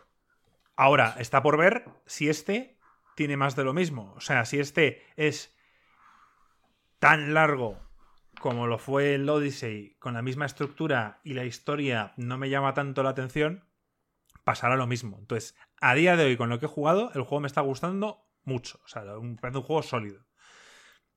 Pero tengo que seguir jugándolo. Interesante. Interesante. Estoy tratando de recordar de la serie de vikingos, pero es que no me acuerdo. O sea, yo sé que hace tiempo los tíos remaban y luego ponían la vela, pero lo del Ah, no, sí, aquí también. O sea, cuando vas por típica zona donde casi no hay agua, los tíos reman y tal, y luego suben la vela y tal. O sea, que, que sí. Pero no recuerdo si el mástil ya estaba y subía la vela o, o tal, porque es, es que no, re- Bueno, no ya le hemos dedicado suficiente tiempo al mástil. Al mástil de los barcos, sí. Decir que me está gustando. Decir que, que, que si, que si habéis jugado a los anteriores y tal, y os gustaron, este os va a gustar. O sea, no hay más. O sea, os va a encantar. Yo, yo recomendaría a Joaquín que probara este juego. Mm, me, me lo pensaré. Cuando tenga la- Desde luego, si lo pruebo es con la gráfica nueva. Cuando consiga la nueva gráfica, igual si no tengo nada a lo que jugar, pues me lo planteo. Lars nos da un buen, un buen detalle y dice, bueno, puede haber sorpresas, porque una de las cosas que descubrieron de los romanos es que tenían batallas navales en el Coliseo, inundaban un área, metían barcos y a picar cabezas. Sí, o sea que esas cosas sorprenden, que de- sorprenden que en esa época pudieran ahí hacer una piscina y, y básicamente... Sí, Lars, pero es- eso sí que lo había oído además desde pequeño. Sí, las pero eso es algo que no sabes y te lo cuentan y, y dices, ¿qué dices? ¿Cómo van a llenar el Coliseo? ¿Cómo van a hacer una piscina? Sí, Sí, todo el mundo... es lo típico que pone la misma cara, que lo ves en la serie y te quedas. Hmm. ¿Me están tomando el pelo? ¿Esto es algo que debo decir en el podcast o callármelo? vale, venga, pasamos a otra cosa, chavales. Em, notición. Bueno, para mí, no sé para vosotros. Mass Effect Legendary Edition anunciado. Esto ya se A ver, esto era un secreto a voces. Sí. A mí me sorprende que lo hayan anunciado. Yo me esperaba que esto iba a ser algo inminente. Ya, y lo Y han anunciado final- para, para abril. 23 de abril. Sí. Yo creo que para prepararlo, entre comillas, para la nueva generación, pero es que no sé qué más van a querer hacer. Yo os adelanto que este juego me lo voy a comprar y lo voy a jugar seguro. 100%. Y va a ser un drama. Yo no creo que Legendary Edition vaya a ser un drama. Son juegazos, los juegos originales. Lo único que tienen que hacer es darle un pequeño lavado de cara a alguna ¿eh? de las texturas. Pueden cagarla. La pueden cagar, pero mira, este tipo de cosas a veces ni siquiera las hará un estudio de EA. Lo tendrán subcontratado con alguna gente crack, o por favor que sea con alguien crack. A Bluepoint, Eh, tío, que hagan, que cojan a Bluepoint, que han hecho los, el Demon Souls, que han hecho el. Pero creéis que van a cambiar. Yo tengo miedo con la dinámica de los juegos. O sea, me Yo refiero, creo que van a, van a van a hacer más de acción el primero. Para que haya, para que sean homogéneos. Para el que sean todos parecidos. Si lo iban a unificar o no. Yo creo que sí. El miedo que tenía. No, no van a hacer los otros dos más Que, RPGs. que- que tiene sentido unificarlo porque lo vas a vender como una única aventura. Pero no sé si lo van a hacer o no. O sea, si va a ser un lavado de cara. Depende. Es que ese, es el problema. Yo espero que sea un lavado de cara. Yo no creo que. Sí, el primero tenía sus fallos, el sistema de inventario. A mí me encantó el primero. O sea, eh, eh, pero... Sistema de inventario, tal. O sea, tiene como cosas mm, que se nota que no está hiperpulido. Eh, algunos, algunos recovecos. Pero es tan sólido. No solo la historia, sino la propia mecánica RPG era divertida. Era divertida trastear con eso y ponerte un rifle de veneno y estaquearle el veneno y no sé qué y tal. O sea, la mecánica era divertida. A mí decir que eh, no me gustó tanto. O sea, la historia la que más me gustó de historia fue el primero. Pero las mecánicas de RPG no eran. Claro, Marco, pero le venimos desde ángulos distintos. O sea, Joaquín y yo venimos desde el ángulo de gente que siempre hemos mamado RPGs. Y que se mira los stats y todo más números y más cifras mejor y más enfermos y jugábamos con papel bolicidado y tú venías del lado pues, pues más arcade. Yo creo que, como bien dices tú, si, si están intentando vender el remake a, a, un nuevo público, que realmente suele ser el objetivo, porque, porque venderle a los mismos que se lo vendiste antes está guay, pero yo creo que un poco el remake, la idea es que la gente que no lo pudo disfrutar en su momento, que lo pueda disfrutar ahora. Puf, eh, yo me temo que, creo que, va por ese camino, pero yo no sé, me parecería un cambio bastante elevado al juego. Eh, no, no, es que tendría que ser un remake completo porque tienes que cambiar cómo se comportan los enemigos. Recuerdo que el primero no iba por, por munición, iba por calentamiento de las armas, si no recuerdo mal. Las armas se calentaban, ¿verdad? Había una barra que se iba calentando. No iba por munición. No era como en el segundo y el tercero que había munición de cada arma. Juraría que el primero era una retícula y tú disparabas y el arma se iba como calentando. Había un círculo que giraba alrededor de la retícula. ¿No te acuerdas, Joaquín? Sí, eh, pero el tema está que cuando se te, cuando se te llenaba, tardaba, ya no podías disparar hasta que se enfriase del claro. todo. Entonces, lo mejor era dejar de disparar un poco para dejar que se enfriase un sí, hacer bursts de estos. Exacto, y entonces mantenías un nivel de fuego elevado, eh, dando ráfagas y esperando un poco para no llevarlo hasta el fondo. No me acuerdo si iba por calentamiento o eso fue en el segundo. Luego, el que sé que pusieron munición fue en el tercero. Y en el segundo, y en el segundo. Eh, a, ver, las misiones secundarias había muchas en el en el en el, en el 1 que eran como meterte en una nave y era como una habitación y te ponías ahí a disparar. hay cosas que había que mejorar de ese juego. A ver, es el que peor ha envejecido de los tres. Evidentemente, es el más antiguo. Pero. el, salto gráfico. Solamente ya hablando del salto gráfico entre el primero y el segundo. Madre mía. El tema de la exploración. Que eso molaba del primero, que ibas a explorar planetas, ibas con el, con el coche, no me, acuerdo. Sí, que, a ver, que estaba vacío, Joaquín, que realmente no había nada. Había. Hay, había en dos planetas y había, eran dos misiones que eran además como de élite. Una era que entrabas y había una base de bandidos.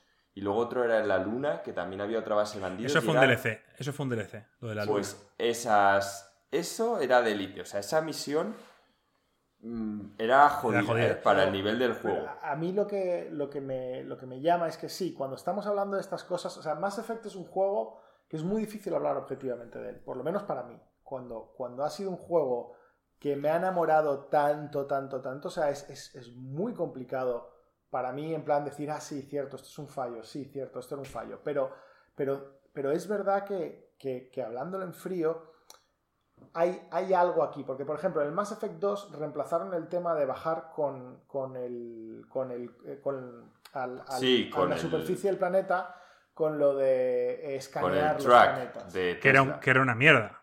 Exacto, es una mierda. era un minijuego.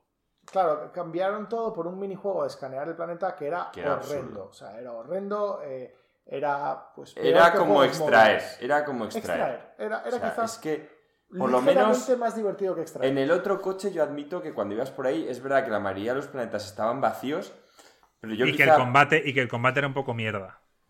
Pero sí, pero por lo menos tenía la ilusión de que me iba a encontrar algo, aunque luego no me lo encontrase. Pero es que lo de te daba, te daba la sensación de Interstellar, de estar en un planeta abandonado. Eso es a lo que me refiero, que, que por lo menos te hacía volar tu imaginación. Exacto. Y, y decías, estoy descubriendo un planeta nuevo. Entonces, a mí, si, si tuviesen que hacer algo más remake, pues hay momentos para estar, por ejemplo, quita la mecánica de extraer, de, escanear el planeta, vuelve a tener exploración, Pero quizás lo que podríamos hacer es decir, bueno, quizás no todos los planetas se puedan explorar, solamente algunos, y los que se puedan hazlos más interesantes, ¿vale? Porque lo que pasaba en el primero es que la mayoría de los planetas, por no decirte todos, eran iguales, todos eran marrones, no tenían vegetación y tenían algunas montañas, o sea, eran eh, todos iguales, eran bastante aburridos. Si me das más chicha, me das más variedad, me das más eventos, quizás podrían dejar eh, todos los encuentros fortuitos para este tipo de cosas, ¿no? Ahí este es un sitio donde se le podría dar más caña al juego, ¿no? No sé si, por ejemplo, en el 2 se podría hacer mucho sin desequilibrar el juego, porque la verdad que el 2 era un juego prácticamente perfecto. Yo no sé si el Mass Effect 2 es, uno de los juegos más perfectos que he jugado en mi vida. Salvo el final, salvo el boss final que no requería ese boss en plan... Sí. Estilo Super Nintendo, el pico bicho grande, así que hay que dispararle en, sus en las partes y tú, pero esto que, es. luchar contra el Reaper y tal. No, sí. no tiene se sentido. haber ahorrado. Se o sea, haber ahorrado. Después de la misión suicida, o sea, no sé. Eh, no, no, voy a spoilear. Ahora estamos en. Ahora es que no podemos hablar de estos juegos porque habrá gente que no se habrá jugado y, y no podemos spoilearlos. Evidentemente, el 3 es el más. El, el 3 es un gran juego, salvo que decepciona por todo lo que nos creímos a lo largo de los años. Decepciona porque te juro que es, si es que cambiaría la puta historia del 3, tío. O sea, haría un puto ordago como ha hecho el Final Fantasy VII, que han dicho Final Fantasy VII Remake y luego la realidad es que es, es otro Final Fantasy distinto. Pero bueno, yo le echaría un par de huevos, eh, unificaría las mecánicas y, y cambiaría el final. Frost dice, a mí me parecía más redondo el Mass Effect 3 que el 2, salvo el final. A ver, es que el 3 es un gran juego. O sea, el 3, a mí me gustó más el 2 quizá por los, por los secundarias, por los personajes, Por, el equipo. Y por esa misión final que para mí está en mi top 10 de mejores momentos que he vivido nunca en videojuegos.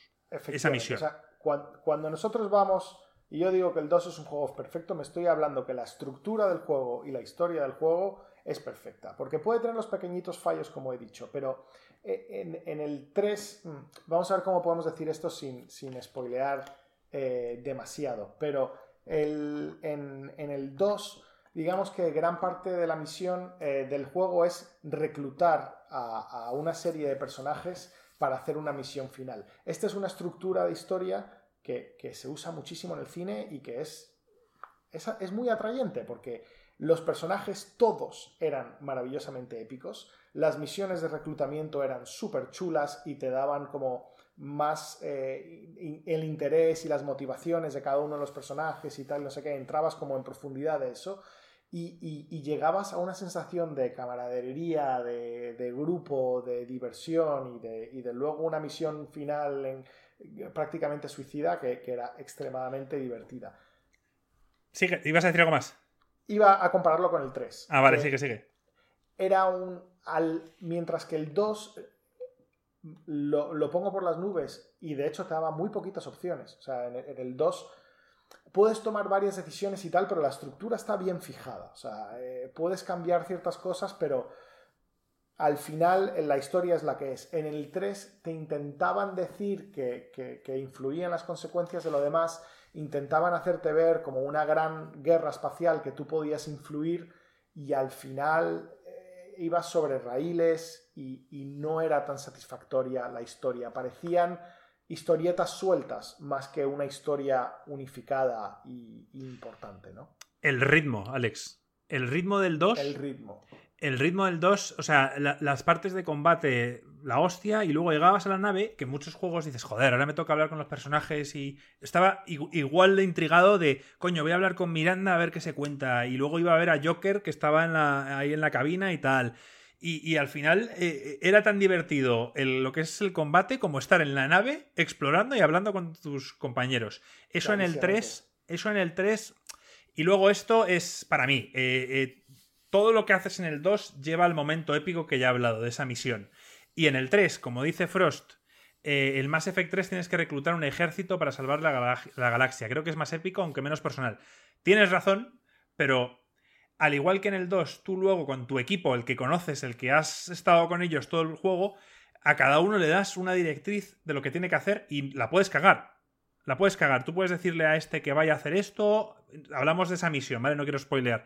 Y puedes cagarla. Hay personajes que pueden morir. En cambio, en el 3, yo pensaba que todo eso que ibas a ir reclutando eh, eh, distintas razas para enfrentarse finalmente a los Reapers, pensaba que ibas a poder también elegir. Es decir, vale, pues ¿quién se va a encargar de las batallas eh, espaciales? ¿Quién va a ir a no sé dónde a destruir el destructor para que los, la barrera se destruya? ¿Sabes lo que me refiero, Alex? Y pensaba que ibas a poder a nivel a un nivel mucho más grande, a una escala mucho más grande, elegir. Y no, cada uno hace lo que hace y se quedó un poco ahí, en nada. Mira, ¿sabéis lo que pensaba ahora? Esta puede ser la primera predicción de Insercoin.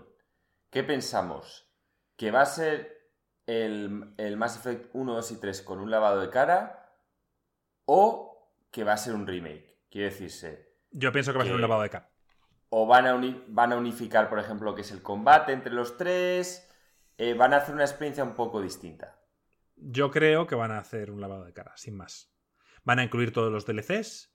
Por fin, podré, por fin mucha gente podréis disfrutar y enteraros de la historia de los Protheans, porque si no pagasteis, si no pagasteis 10 euros en el Mass Effect 3, otro de los motivos por el que odiamos, no odiamos, pero creemos que el 3... Yo odio. O sea, en el 1 y en el 2 te están hablando de los Protheans, una, una civilización extinta que gracias a ellos descubrieron el, el, viaje por el espacio y demás. Todo esto lo descubrieron los Protheans. En el 3 tienes opción de. No, no lo descubrí, la estás cagando, pero no. O sea, los Protheans básicamente son los primeros que se dieron cuenta que todo era una trampa. esto es un. No, esto es un spoiler. No lo vamos a Joaquín. Iba a decir las, máquinas, las máquinas tochas, no me acuerdo ahora cómo se llaman. No, los relays, pero que no fueron ellos. da igual, no, vamos a hablar por aquí, voy a ver spoilers. Es verdad. Los relays, o fueron ellos quienes las construyeron, o fueron ellos los que las descubrieron y aprendieron a utilizarlas. Bueno, eh, no vamos a seguir, que la vamos a cagar. El, el tema está que es una pieza clave de la historia, que es muchísimas de las escenas de la, del tercer juego no tienen prácticamente sentido si, si no has reclutado a este personaje y, los, los, sacaron y tienes que pagar 10 euros extra para tener un personaje que debería ser parte fundamental de, es que lo era. tercer juego. Es que BioWare dijo que no podemos poner a este tío en DLC que, este tío es fundamental. Y ponerlo en DLC. Si todo el mundo quiere saber la historia, lo pagarán. Y efectivamente, Joaquín y yo lo pagamos. Claro que, lo pagué, hijos de puta, tío. Tenía razón. Y nos sacaron 10 euros a cada uno. Fue el primer juego de 80 euros. Pero, tío, a mí, por ejemplo, lo, que me jode, lo, que me jode de eso, es que yo eh, no pillé el DLC no porque. No, no por nada, sino porque pensé que, que no hacía que no hacía falta. Yo, yo me pillé algún DLC del Mass Effect 2 que era una tontería, era una misión más o, una pequeña área más en la estación central. No sumaba nada, no sumaba nada. Exacto, no sumaba absolutamente nada. Y digo, bueno, pues, pues, pues, para esto no lo pillo. Y de repente, claro, acabo y me dices tú, no, si es que era una parte fundamental del juego, digo yo, ah, pues, pues ya no voy a volver a jugarlo. Ver, tienes la opción de hablar con alguien que te va a responder a muchísimas preguntas que se quedaron ahí. Y ese tío te las contesta. Encuentras típico monumento tal y el tío te dice esto es porque tal cual. Y además. Y aparte era de los que mejores combatían. O sea, como, como, combatiente era de los mejores. O sea que tengo una apuesta más enreversada. ¿Sabéis que esas, esas eh, escenas largas en los ascensores era debido al loading? Sí. Pero gracias a eso, en los ascensores habían conversaciones entre los personajes que tenían. en algunas veces lo hicieron que Era la opción de skip que eran graciosos y tal. ¿Creéis que lo van a mantener por el tema de las conversaciones? Te Lo van a mantener, pero te darán la opción de skip. ¿Sabes? En plan típico que si pulsas al botón, en plan, esto que sale el círculo, pum, y ya pasa la escena. Por cierto, en, el, Valhalla hay, hay, ¿Sabéis las típicas escenas que también salen en el God of War y en el Uncharted? Que vas pasando por una roca y la cámara se acerca muy a tu espalda y vas como avanzando por unas grietas para el loading. en, este caso está, pero ves como que, que, va rápido. O sea, la animación ves como que. No sé, es, es, curioso. Sí, sí, o sea, ves como que debería, debería durar más de lo que dura. O sea, que, que, esto estaba pensado para la Play 4, la Xbox One X, y aquí es como raro, no sé. Se ven esas escenas que me llaman la atención. Vale, y ya para terminar, para terminar con Mass Effect, Joaquín, diré eh, que también anunciaron que están haciendo uno nuevo. Vale, pero sí, predicción entonces. Lo, hemos apuntado en, el, en lo de predicciones. ¿Qué hay que hacer el doc, tío? Bueno, Bueno, lo eso dejo lo- aquí. apúntalo, Joaquín. Marco dice que va a ser un remaster, Remaster. simplemente. Sí. Sí, yo también. Yo también creo lo mismo. Yo no creo que, que en EA tienen los huevos necesarios para, Vale, para venga, hacer pues, algo cerca de un Ya que estamos así, vamos a dejarlo como que Insert Coin Games, no nos vamos a meter, vamos a meter el equipo. Pensamos que va a ser un remaster, no un remake. Que simplemente van a mejorar gráficos y tal, A ver, puede que Joaquín, algún menú, pero me parece, que no, me parece las una esto- mecánicas una- no van a me parece- cambiar. me parece una apuesta bastante clara porque si no lo hubieran llamado remake y todos estaríamos muchísimo más hypeados. Si lo llaman Legendary Edition es porque va a ser un lavado de cara con todos los DLCs y ya está. Te digo yo que no va Y precio, 80 para hacerlo más interesante. 80 pavos. 80, 80 euros. No, no, no, no. Este lo van a dejar en, en- en 70. Lo van a dejar en 70. Yo, Eh, yo- a ver, estamos hablando de todas formas que este juego eh, está para dentro de tres años, ¿eh? O sea que No, no, no. va- vamos a tardar. No, no, estamos hablando del Legendary que sale en Ah, del, 2021. del Legendary, perdón. El Pensé que precio. estabais hablando del nuevo juego. sí. Hemos dicho, Insert Coin Games dice que va a ser un, un remaster y Marco dice que va a valer 70 euros. Vale, sí, sí, un remaster 70 euros me suena bien. No, o, o 80, ¿eh? No sé qué decirte, porque suman a ser tres juegos en uno o tal. A mí no me sorprendería que lo suban. A- a- Y siendo, lo EA, siendo EA a mí no me sorprendería, pero creo... Sería increíble, Marco, que lo vendiesen a 70 y tuviesen otra vez el DLC del pavo por 10 euros. Legendary Edition. Compra por 10 euros más el DLC del Procean. Y Alex, pues voy a volver a quedarme sin jugar a. sin saber qué, qué coño hicieron los Proceans. Dice. Decía Frost por aquí que damos mucha, que mucho hablar de los Proceans cuando la raza importante es la que sale en el DLC de Leviatán. Pues ahora me pillas, Frost, porque no recuerdo si el Leviatán era del 2 o del 3 y no recuerdo nada de la... O sea, no lo compré. O sea, que no, lo, no, no- te sé decir. Tendría que jugarlo y cuando salga este juego que lo voy a comprar, Pero pues lo la, la probaré. raza importante son los Prussian. O sea, es que no quiero decir por qué, porque hago un spoiler de la hostia. Pero es la raza.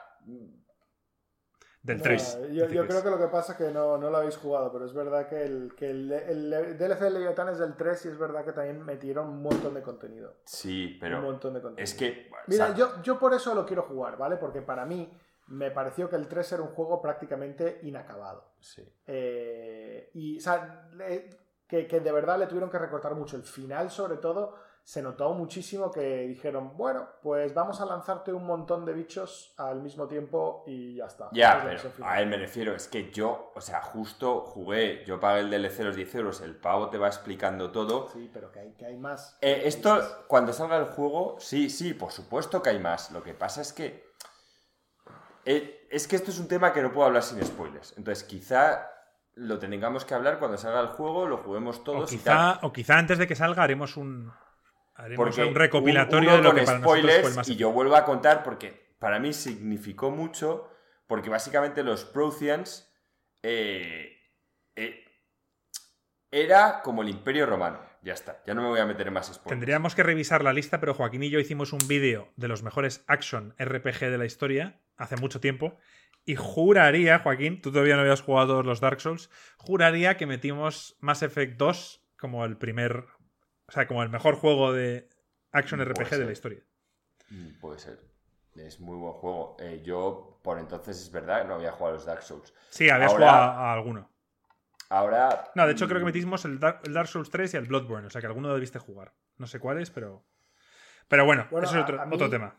A mí, yo, yo sé que también, eh, si ya hemos acabado con el, con el Legacy, eh, el Trilogy Collection o como le vayan a llamar, joder, lo, de que hay un nuevo Mass Effect en desarrollo, a mí me, me da. Tengo, tengo ganas, ¿eh? O sea, tengo ganas porque yo sé que el Andrómeda fue el fracaso eh, del. Pero es que no fue culpa de los putos desarrolladores, tío. Fue una. O sea, se lo dieron a un estudio. Al estudio B de. de. de, de BioWare. Marco, no solamente le dieron al estudio B, se lo dieron al estudio B, ataron ambas manos detrás de la espalda del estudio B, les ataron los cordones de los zapatos y lo tiraron por la borda del barco. Eh, Bueno, a ver, el, el estudio A de BioWare ha hecho Anthem. Me refiero. Que, que- que- que no quiere decir. O sea, que al final, si tú presionas a alguien a sacar algo sin que esté listo, pues pasan estas cosas. Y esto ha pasado en esos dos juegos, en Mass Effect Andrómeda, que ya de por sí el concepto me parecía algo raro, porque realmente lo que estabas haciendo en Mass Effect Andrómeda era saquear otros planetas de, gente civilizada. No sé, Joaquín. Eh, ¿Verdad? Eh, eh, es que fue, una mierda. O sea, estabas yendo a otra galaxia a, conquistar planetas donde. O a ver una viabilidad para, para, la raza. La historia de los hermanos. Es que, es que lo del, es que estaba todo tan mal con una oportunidad tan mítica. A ver, el director, esto lo, tengo aquí apuntado porque ahora vamos a hablar de, posible Mass Effect nuevo, qué esperar de él. El director de ese Mass Effect Andrómeda eh, fue escritor de los, de los originales Mass Effects. O sea que no. Este, formó parte del equipo y, fue uno de los escritores, de los guionistas. Lo que pasa es que no sé. Algo, algo raro pasa. Lo que pasa es que EA no puede no meterse. O sea, el, primer juego, una maravilla. El segundo juego, una maravilla porque estaba acabado cuando, lo compró EA. E o sea, ya EA no pudo meter mucho la garra. El tercer juego se empieza a notar EA. En plan, no, el multiplayer, metieron un multiplayer. multiplayer le meten la zarpa tal y lo fastidian. Ya Andrómeda y lo que ha pasado con Mass Effect y con los demás. A ver, eh, seamos sinceros, en Bioware ya no queda prácticamente nadie. bueno, eh, está. A ver, Casey Hudson, que es el director, que fue el director de, Mass Effect, eh, de, los, de, los, primeros dos, él luego se marchó, ha vuelto a la compañía. Pero ahora no es el director de la saga Mass Effect, sino que es el director de la compañía, es básicamente el director de Bioware. Entonces él no va a estar tan metido en el desarrollo como, como lo estuvo en los originales. Pero por lo menos el Casey Hudson, que era el que veíamos siempre en los vídeos de desarrollos de los primeros juegos, está en el proyecto. Y es, su bebé. O sea, yo creo que, debería luchar por los intereses suyos y de, los, y de, todos los usuarios y decirle a EA, oye, dejarnos currar como habéis dejado a Respawn, que cuando les habéis dejado trabajar, el Titanfall 2 es un juegazo. Y el Jedi Fallen Order también. Es un muy buen juego. A mí, Marco, si te digo, de las cosas que más esperanza me dan es esto. Porque si tú te pones a mirar, eh, al el Jelly Fallen Order les permitieron utilizar Unreal Engine en vez de utilizar el maldito eh, Frostbite, Y, que sean, no solamente que tengan que usar el Frostbite, sino que sean en plan estudios de segunda o de tercera en el Frostbite. O sea, que tengan que usar un engine, porque gran parte de los problemas de la Andrómeda fue esto, que tengan que usar un engine que no está diseñado para RPGs, que tengan que usar un engine que, vamos, que, es un, fue un desastre, de principio a final y encima sin el apoyo interno para arreglar los problemas que tuvieron con él. O sea, permitiéndoles... O sea, han, han, EA ha demostrado que quizás se ha empezado a dar cuenta de que la forma de que lo estaban haciendo antes perdían mucho dinero. Con un poquito de suerte les dejarán un pelín solos para ver si pueden resucitar esta saga. Si este juego es malo, yo creo que sí Mass Effect ha muerto. Yo, que se, cargan la. Si soy el director, solo metería un DLC. Solo uno. Te pago. Y es que jamás os imaginaríais cuál, así que os lo voy a decir. Básicamente. El Procian. No, no, no, no. Muy bien, Joaquín. No, no, no el Procian, no, no. Es mucho mejor que esto, tío. Soy yo. O sea, yo soy el director y les digo, quiero mano libre. Y esto no saldría hasta el último puto día. Y le voy a meter, y voy a meter un DLC de un euro. De un personaje especial. Y ese personaje especial, tío, es un puto cyborg porque en el 2 y tal, había, en el 1 creo que hay momentos que eran cyborgs y tal. Entonces sería una misión aparte donde... ¿Te acuerdas que en el primero les, les, enganchaban de un palo a los seres vivos y les convertían en cyborgs, Marco? ¿Vale? Básicamente... Bueno, les convertirían en zombies. Sí. Pues está el... Una especie de zombies. Sí, una especie humano tal y ves que le mete un palo, tío, y se convierte en el puto CEO de EA, este que parece un puto cyborg, que sí, tío, entonces lo puedes matar. A ver, ¿cuánta gente pagaba, tío? Y el tío de repente empieza a decir, I'm evil, tal, no sé qué. Y yo pagaba el puto euro para matarle, tío. Y que le pudieses matar al CEO en plan, al final, en plan, hijo de puta, tal. Y el tío, ¿ves? Tal, sería increíble, Alex, tío. no, no va a pasar. Pero tú lo pagarías, ¿o ¿Pagarías ese euro? Lo pagaría, lo pagaría. ¿Cómo es Paquín y sus desvaríos máximos, tío? Eh, eh, sí, es que Luego se ríe de mí del mástil.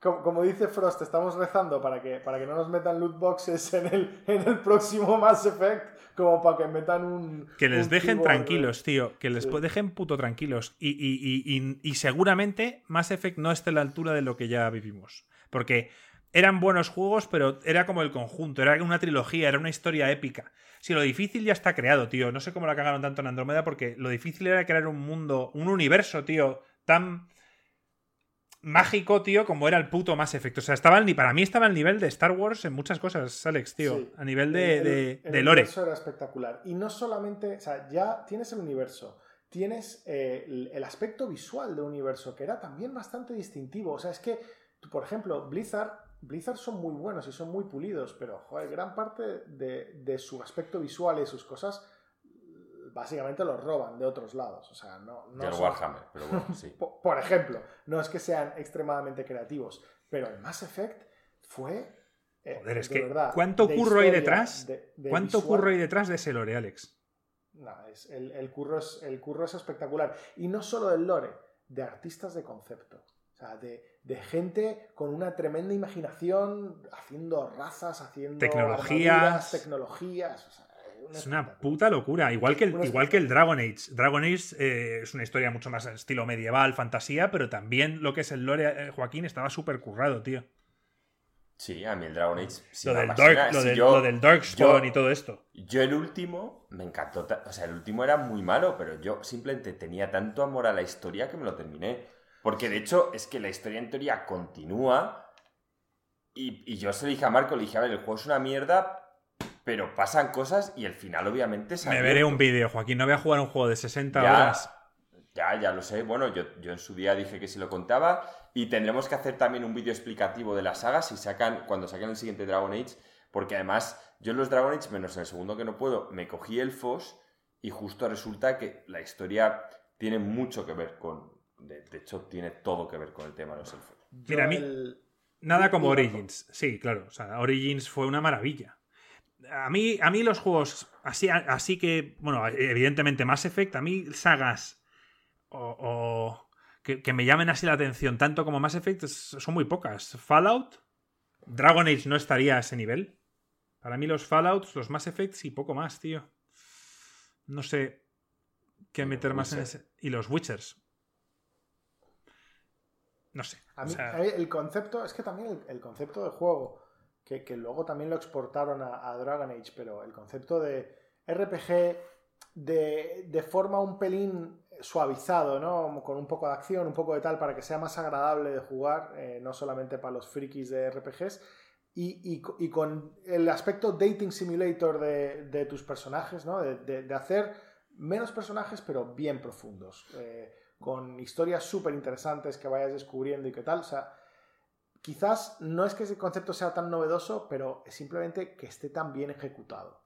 Eso es, eso es o sea, lo que... que... gente como vosotros, que venís de, venís de, de, de juegos RPG puros, no, no, os quejarais tanto en el Mass Effect 2, no dije, esto es una infamia, lo han hecho sí. todo en plan de acción, me estoy cabreado. Sí. O, sea, no, o sea, dijisteis, sí, o sea, me jode porque me gustaba por dónde iban, y pero lo acepto sin, sin, duda para mí eso es, eso es una marca de, de, que se pueden ganar una medalla, porque yo estaba encantado y ya me parecía blando el sistema RPG del 1. Dije en plan de, wow, este juego es tan increíble, la historia está increíble, una pena que el sistema RPG sea un poquito blando, pero bueno, estoy encantado. Y luego jugar al 2, yo me acuerdo que jugar la primera misión del 2 y llamarte en plan de, Marco, tío, esto es un juego de acción, es una mierda, no sé qué, y tú me dijiste, sigue jugando, sigue jugando. Y jugué 15 minutos más y ya todo lo demás se me olvidó. Pues que es la... y, que, y, que, se olviden del Anthem. Eh, Joaquín y yo hemos pagado 60 pavos por el Anthem y dicen que están puta, arreglándolo, que quieren empezar en un Anthem 2.0. Yo, sinceramente, de verdad, ese dinero lo doy por perdido. Mm, ¿Tú volverías a Anthem, Joaquín? Dicen, no. An Anthem 2.0, lo hemos hecho todo. A ver, hay casos. O sea, Final Fantasy XIV fue un desastre en la salida de MMO y luego fue Final Fantasy XIV Reborn y, y, ahora es con el WoW de los mejores MMOs que hay. Bueno. O sea, se puede hacer, se puede revertir. Pero ¿lo jugarías? ¿Le darías esa, esa oportunidad ya que lo has pagado? No. Bueno, o a ver, si, si ya lo tengo pagado, o sea, si me dejan entrar y probarlo, pues bueno. Pero partiendo de la base que a mí es un concepto de juego que ya no me entusiasma, porque mmm, es que no tengo tiempo, tío, para farmear, no, es, es un concepto para mí ya anticuado. Entonces, eh, no, no, no es algo... Ahora, que me decís que venga, vamos todos y tal cual, pues bueno, me refiero, al final por mis amigos hago muchas cosas, pero no me llama la atención, lo más mínimo. Dice Frost, yo sigo esperando un Kotor 3. Bueno, claro, es que el Kotor también de Bioware, que se me había olvidado, es una puta maravilla, sobre todo el 1. Era otra saga mágica. pero eso no va a volver porque, porque Disney no va a dar derechos de nuevo. Bueno. Pero a ver, el, de, el de Respawn es de EA, o sea, el que tiene los derechos para hacer sí, Es cierto, es cierto. podrían, podrían hacerlo. El tema está que la magia del Kotor es sin duda la historia lo, que consiguieron del Cotter fue hacer una historia de Star Wars mejor que muchas películas y cosas de Star Wars. Y el problema del Cotter, os gusta o no, es que está Knights of the Old Republic, el, que es un MMO, y que continúa la historia. Ya, pero el problema es que, como. O sea, me refiero, ahora, ahora qué hacen. Pero ahora qué hacen. ¿Decir que eso no ha existido? ¿Decir que no ha existido? Yo eso me lo fumo. O sea, eh, de repente en el punto uno se levanta Revan, tío, a fuma María y todo eso lo ha soñado. O sea, porque el problema de las, de las historias de los MMOs es que son infames, tío. y este era el mejor de todas, Joaquín, este era el mejor de todas. Y que sí, está bien, pero es como que si hay un emperador y que luego tiene dos hijos, que esa parte me encanta, los dos hijos, porque son... Pero es que luego, tío, que si resucita el alma de no sé quién, de tal... A mí ya lo el tema de las resurrecciones, tío, eh, no, o sea, dejarlo. Si alguna vez queréis poner una, vale, si me ponéis a Goku y a Krilin con 12 bolas del dragón, tío, os lo puedo comprar. Pero no me mola, tío, no me mola nada y se les va de la puta cabeza. Y me jode porque los vídeos eran increíbles. O sea, Joaquín, tú, y yo, tú, yo, le dimos, tú y yo le dimos mucho al, dimos, al, le dimos y nos gustó. cuando la... Sí, pero es que... ¿Tú te has visto vídeos de cómo sigue el lore? no, Me, enseñaste pues las cinemáticas de las hermanas esas o no sé qué y fue la polla. Yo sí, y los vídeos son la polla, pero luego me leía lo que pasaba y, era una fumada, tío. O sea, es que... ¿Sabes cuál es el problema de los MMOs? Que en cada expansión tiene que ser el final del mundo y que el mundo se restaura otra vez gracias a ti. Y eso quema, tío. Es, ¿por qué no puedes hacer... Cuidado, no spoilees que están preguntando, Puizo, ¿recomendaríais Kotor a día de hoy? por supuesto. Pero por supuesto. Yo creo que, tienes que poner el, el, caveat, o sea, tienes que avisar que los gráficos ya están muy anticuados. Si puedes jugar un juego sin que sea tan importante para ti esos gráficos, es sin duda extremadamente recomendable. Es un juegazo espectacular. Juaco. Voy a más, o sea, es que el Kotor es una experiencia que hay que. Yo la considero sí o sí. O sea, yo Obligatoria, está dentro de, la, si estáis de los deberes este de canal y sois seguidores, es que ya sé que de antemano os va a encantar. Y al igual, y me voy a una más lejana aún. O sea, y, se la recomendé. Este es un juego que le recomendé a Iván en la época que estaba ya la PlayStation 2 o por ahí. Y le dije, Iván, tienes que jugar al Chrono Trigger, que es un juego de Super Nintendo. Y lo volvería a recordar. Es un juego que yo me he acabado muchísimas veces y que si me borrase la memoria, a día de hoy, con los gráficos que tenía la Super Nintendo, lo volvería a recomendar. El Kotor es un must. O sea, en mi lista de juegos, así como hay otros que te puedo decir, han envejecido mal porque en la época lo que me sorprendieron son los gráficos, no es el caso del Kotor. En, en la época los gráficos me sorprendían, pero es la historia, es, es el tema de los Jedi bien hechos, me, me encantó. Y hay que jugarlo sí o sí. Yo voy a poner la parte negativa, o más bien, yo soy de los que no me gustaba el rol puro y este juego es un juego de rol, de tirar dados, de, o sea, de, los que tiran dados por detrás y que Joaquín y Alex entienden perfectamente, pero yo que nunca he jugado una partida de rol, para mí era todo un poco, yo veía las armas, cuál hacía más daño, no sé qué, y me lo acabé. ¿Vale? O sea, decir que sin entender todo eso que viene detrás, que para Joaquín y Alex es un libro abierto, yo simplemente eligiendo las armas que más daño hacían y cogiendo las habilidades que me gustaban, terminé el juego. O sea que no os sintáis intimidados por, por, el tema ese. Decir que sí, que el juego, el juego es pausado, eh, tiene una. El, combate es pausándolo. O sea, tú pausas para luego dar acciones a tus personajes. Es un juego, ¿cómo se llaman estos juegos? Que no, es no es un juego por turnos, tampoco es un juego en tiempo, en tiempo real. Quizás pues como, como el Baldur's Gate, por decir algo, ¿no? En plan de tiempo real pausable. Pues sí. Pero 100% recomendable. Sí, la historia es, sorprendente a día de hoy. No, la veis venir ni de lejos. Vale, chavales. Eh, yo creo, a ver, ¿cuánto llevamos ya de podcast? Es que nos vamos pues, casi, dos horas. Sí, y hoy Marco estaba tan preocupado que no había contenido. Sí, hoy sí estaba preocupado. Eh, vale, teníamos una pregunta de Frost que ya hemos contestado en la parte de lo del vapeo, que qué nos parecía que se estuviera vapeando encima de la Xbox. Y la pregunta de Ashen, tenemos, nos dejó una pregunta, pero tenemos que preguntarle, porque no la hemos entendido muy bien. Así que eso tenemos que preguntar por Discord. La semana que viene la contestamos.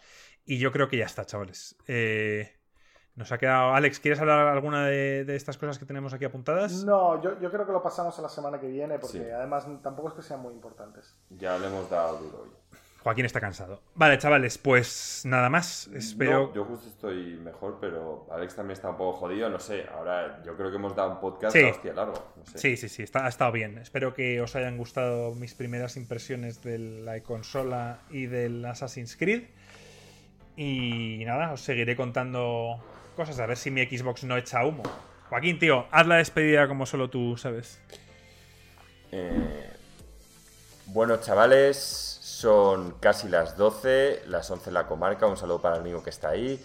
Esto ha sido todo el podcast de hoy, especial porque casi ha sido único del grupo de talento, gran consola, nos morimos todos de envidia al ver a Marco, así que un abrazo muy grande, disfrutar del día que os espera, si estáis en el coche, cuando aparquéis, seguir escuchando este podcast hasta que entréis y ¡vamos! Un abrazo chavales. Chao.